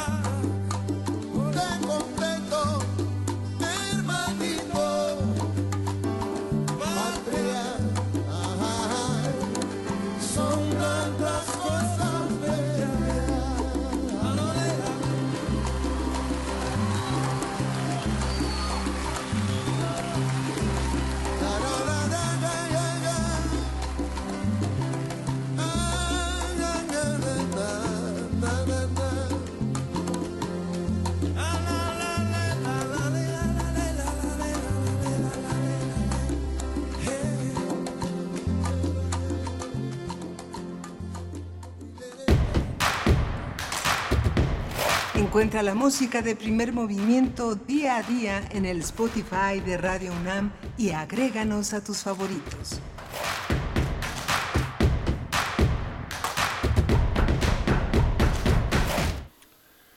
Estamos de regreso aquí en Primer Movimiento. Tenemos en nuestra sección de Derechos Humanos la presencia de Alicia Vargas Ayala, ella es directora del CIDES, eh, una YAP, el Centro Interdisciplinario para el Desarrollo Social, e integrante del Consejo Directivo de la Redim. Hoy el tema es el modelo educativo en el contexto actual, desafíos durante y después de la cuarentena por el COVID-19, un tema que hemos tocado, pero que ahora bajo su óptica se enriquece. Alicia Vargas Ayala, bienvenida, buenos días. Buenos días, Miguel Ángel, ¿cómo estás? Pues muy contento de escucharla. Estábamos preparando ayer justamente esta conversación. Mi compañera Berenice Camacho también ya está eh, del otro lado, también muy, este, pues muy preparada. Tenemos muchas preguntas para usted también. A la orden. Pues la verdad es que más bien, eh, qué bueno que nos permiten hacer este espacio de reflexión conjunta para ir como eh, deslindando y dando claridad sobre algunas ideas y muchas confusiones que tenemos todavía sobre este eh, proceso y sobre todo el impacto en la niñez en el proceso educativo, ¿no? Por supuesto, y bueno, pues si me permiten, me gustaría iniciar precisamente dando como un contexto general a partir de algunos eh, análisis que ha venido haciendo, sobre todo la oficina de UNICEF en Nueva York, que dice que el 99% de los niños y niñas menores de 18 años en todo el mundo, alrededor de 2.34 millones de pobladores de este planeta, que viven en alguno de los 186 países en los que se han impuesto distintas formas de restricción o desplazamiento debido al COVID, más o menos estamos hablando de que en 60% de estos niños de todos estos 82 países se encuentran en aislamiento total o en aislamiento parcial. Aproximadamente estamos hablando de más de un millón cuatrocientos niños, niñas, perdón, 1.400 millones de niños, niñas y jóvenes adolescentes que se encuentran en algún eh, en alguno de los dos momentos de, aislamiento, o aislamiento parcial o aislamiento total. Es decir, estamos hablando de un montón de niños y niñas que además sus países impusieron, entre otras, las medidas de aislamiento y de suspensión de los procesos escolares y educativos. En momentos como esta cuarentena, el primer impulso de los sistemas educativos fue continuar con lo mismo, pero a través de otro medio, es decir, un medio digital. Pero este medio digital les implicaba una serie de obstáculos que principalmente ponía sobre la mesa una realidad brutal que ya venía, no, que no inició con la cuarentena, sino que ya veníamos atravesando como como planeta, como ciudadanos, como países, principalmente descubrimos de golpe las fuertes debilidades de las que pendía el modelo económico en el que vivíamos y que discursivamente nos venían convenciendo de que estábamos en el mejor mundo posible. Y así nos encontramos con sistemas de protección que de momento se vieron desmantelados por políticas sociales, económicas y de salud, sin un enfoque de principios básicos, sobre todo de aquellos países que han ratificado la Convención de los Derechos del Niño. Una fuerte invisibilidad de la niñez antes y después de la pandemia para un sistema de salud donde no se transversaliza el sistema, el interés superior de la niñez.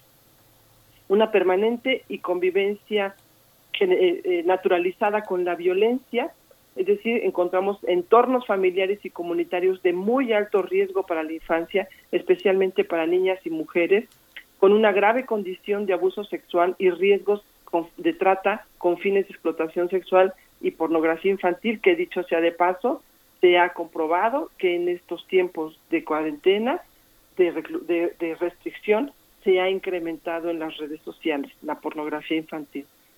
Sistemas de salud débiles, sin recursos, sin respuestas adecuadas ni especializadas a la niñez, altos niveles de desnutrición preexistentes y que se agudizan, crisis alimentaria, pero sobre todo la educación seguramente es la que da el giro más inesperado, porque la continuidad de la escolaridad en este tiempo de excepción y los modos de implementar su práctica nos interpelan día a día. Preocupa la desigualdad socioeconómica que lleva limitaciones de acceso a recursos tecnológicos, libros y materiales escolares. A partir del anuncio de la suspensión de clases, las escuelas se encuentran de golpe inmersas en una situación muy desconocida. Tuvieron que salir los maestros a responder con sistemas que desconocidos para ellos. No hubo tiempo de planificar ni de pensar cuál era la función de la escuela en estos momentos de pandemia mundial. Las secretarías educativas, los directivos, los maestros, maestras, salieron a dar una respuesta rápida, a improvisar y a crear nuevos modos de sostener principalmente la transmisión de contenidos.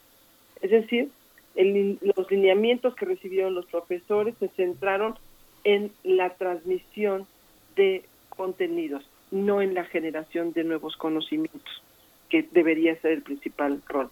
Que además, por cierto, ese es un tema de cuál es la función de la escuela, que en este momento, frente a este proceso de contingencia, todos estamos pensando en si el sistema educativo bancario que veníamos sosteniendo es el que nos, nos permite un desarrollo como humanidad. En materia de educación, toda una generación de niños ha debido de interrumpir sus estudios. El cierre de escuelas a nivel nacional se interrumpió y aproximadamente 1.570 millones de estudiantes en todo el mundo, como decíamos, quedó paralizado. Eh, uno de los de los temas más desafiantes en este momento es justamente cuáles son los efectos a corto y mediano plazo cómo va a afectar a las poblaciones en condición de pobreza, a los indígenas, a los migrantes, a las poblaciones altamente vulnerables, cuál ha sido el impacto socioemocional en las familias, cómo se continuará el, el aprendizaje en casa y sobre todo cómo lidiar con estos impactos post pandemia. Algunos empezaremos a, escuchar a los especialistas en educación y ellos efectivamente se cuestionan si el, si, el proyecto, si el proyecto de educación efectivamente va a responder a un nuevo esquema de estructura social que nos está planteando esta realidad post-COVID.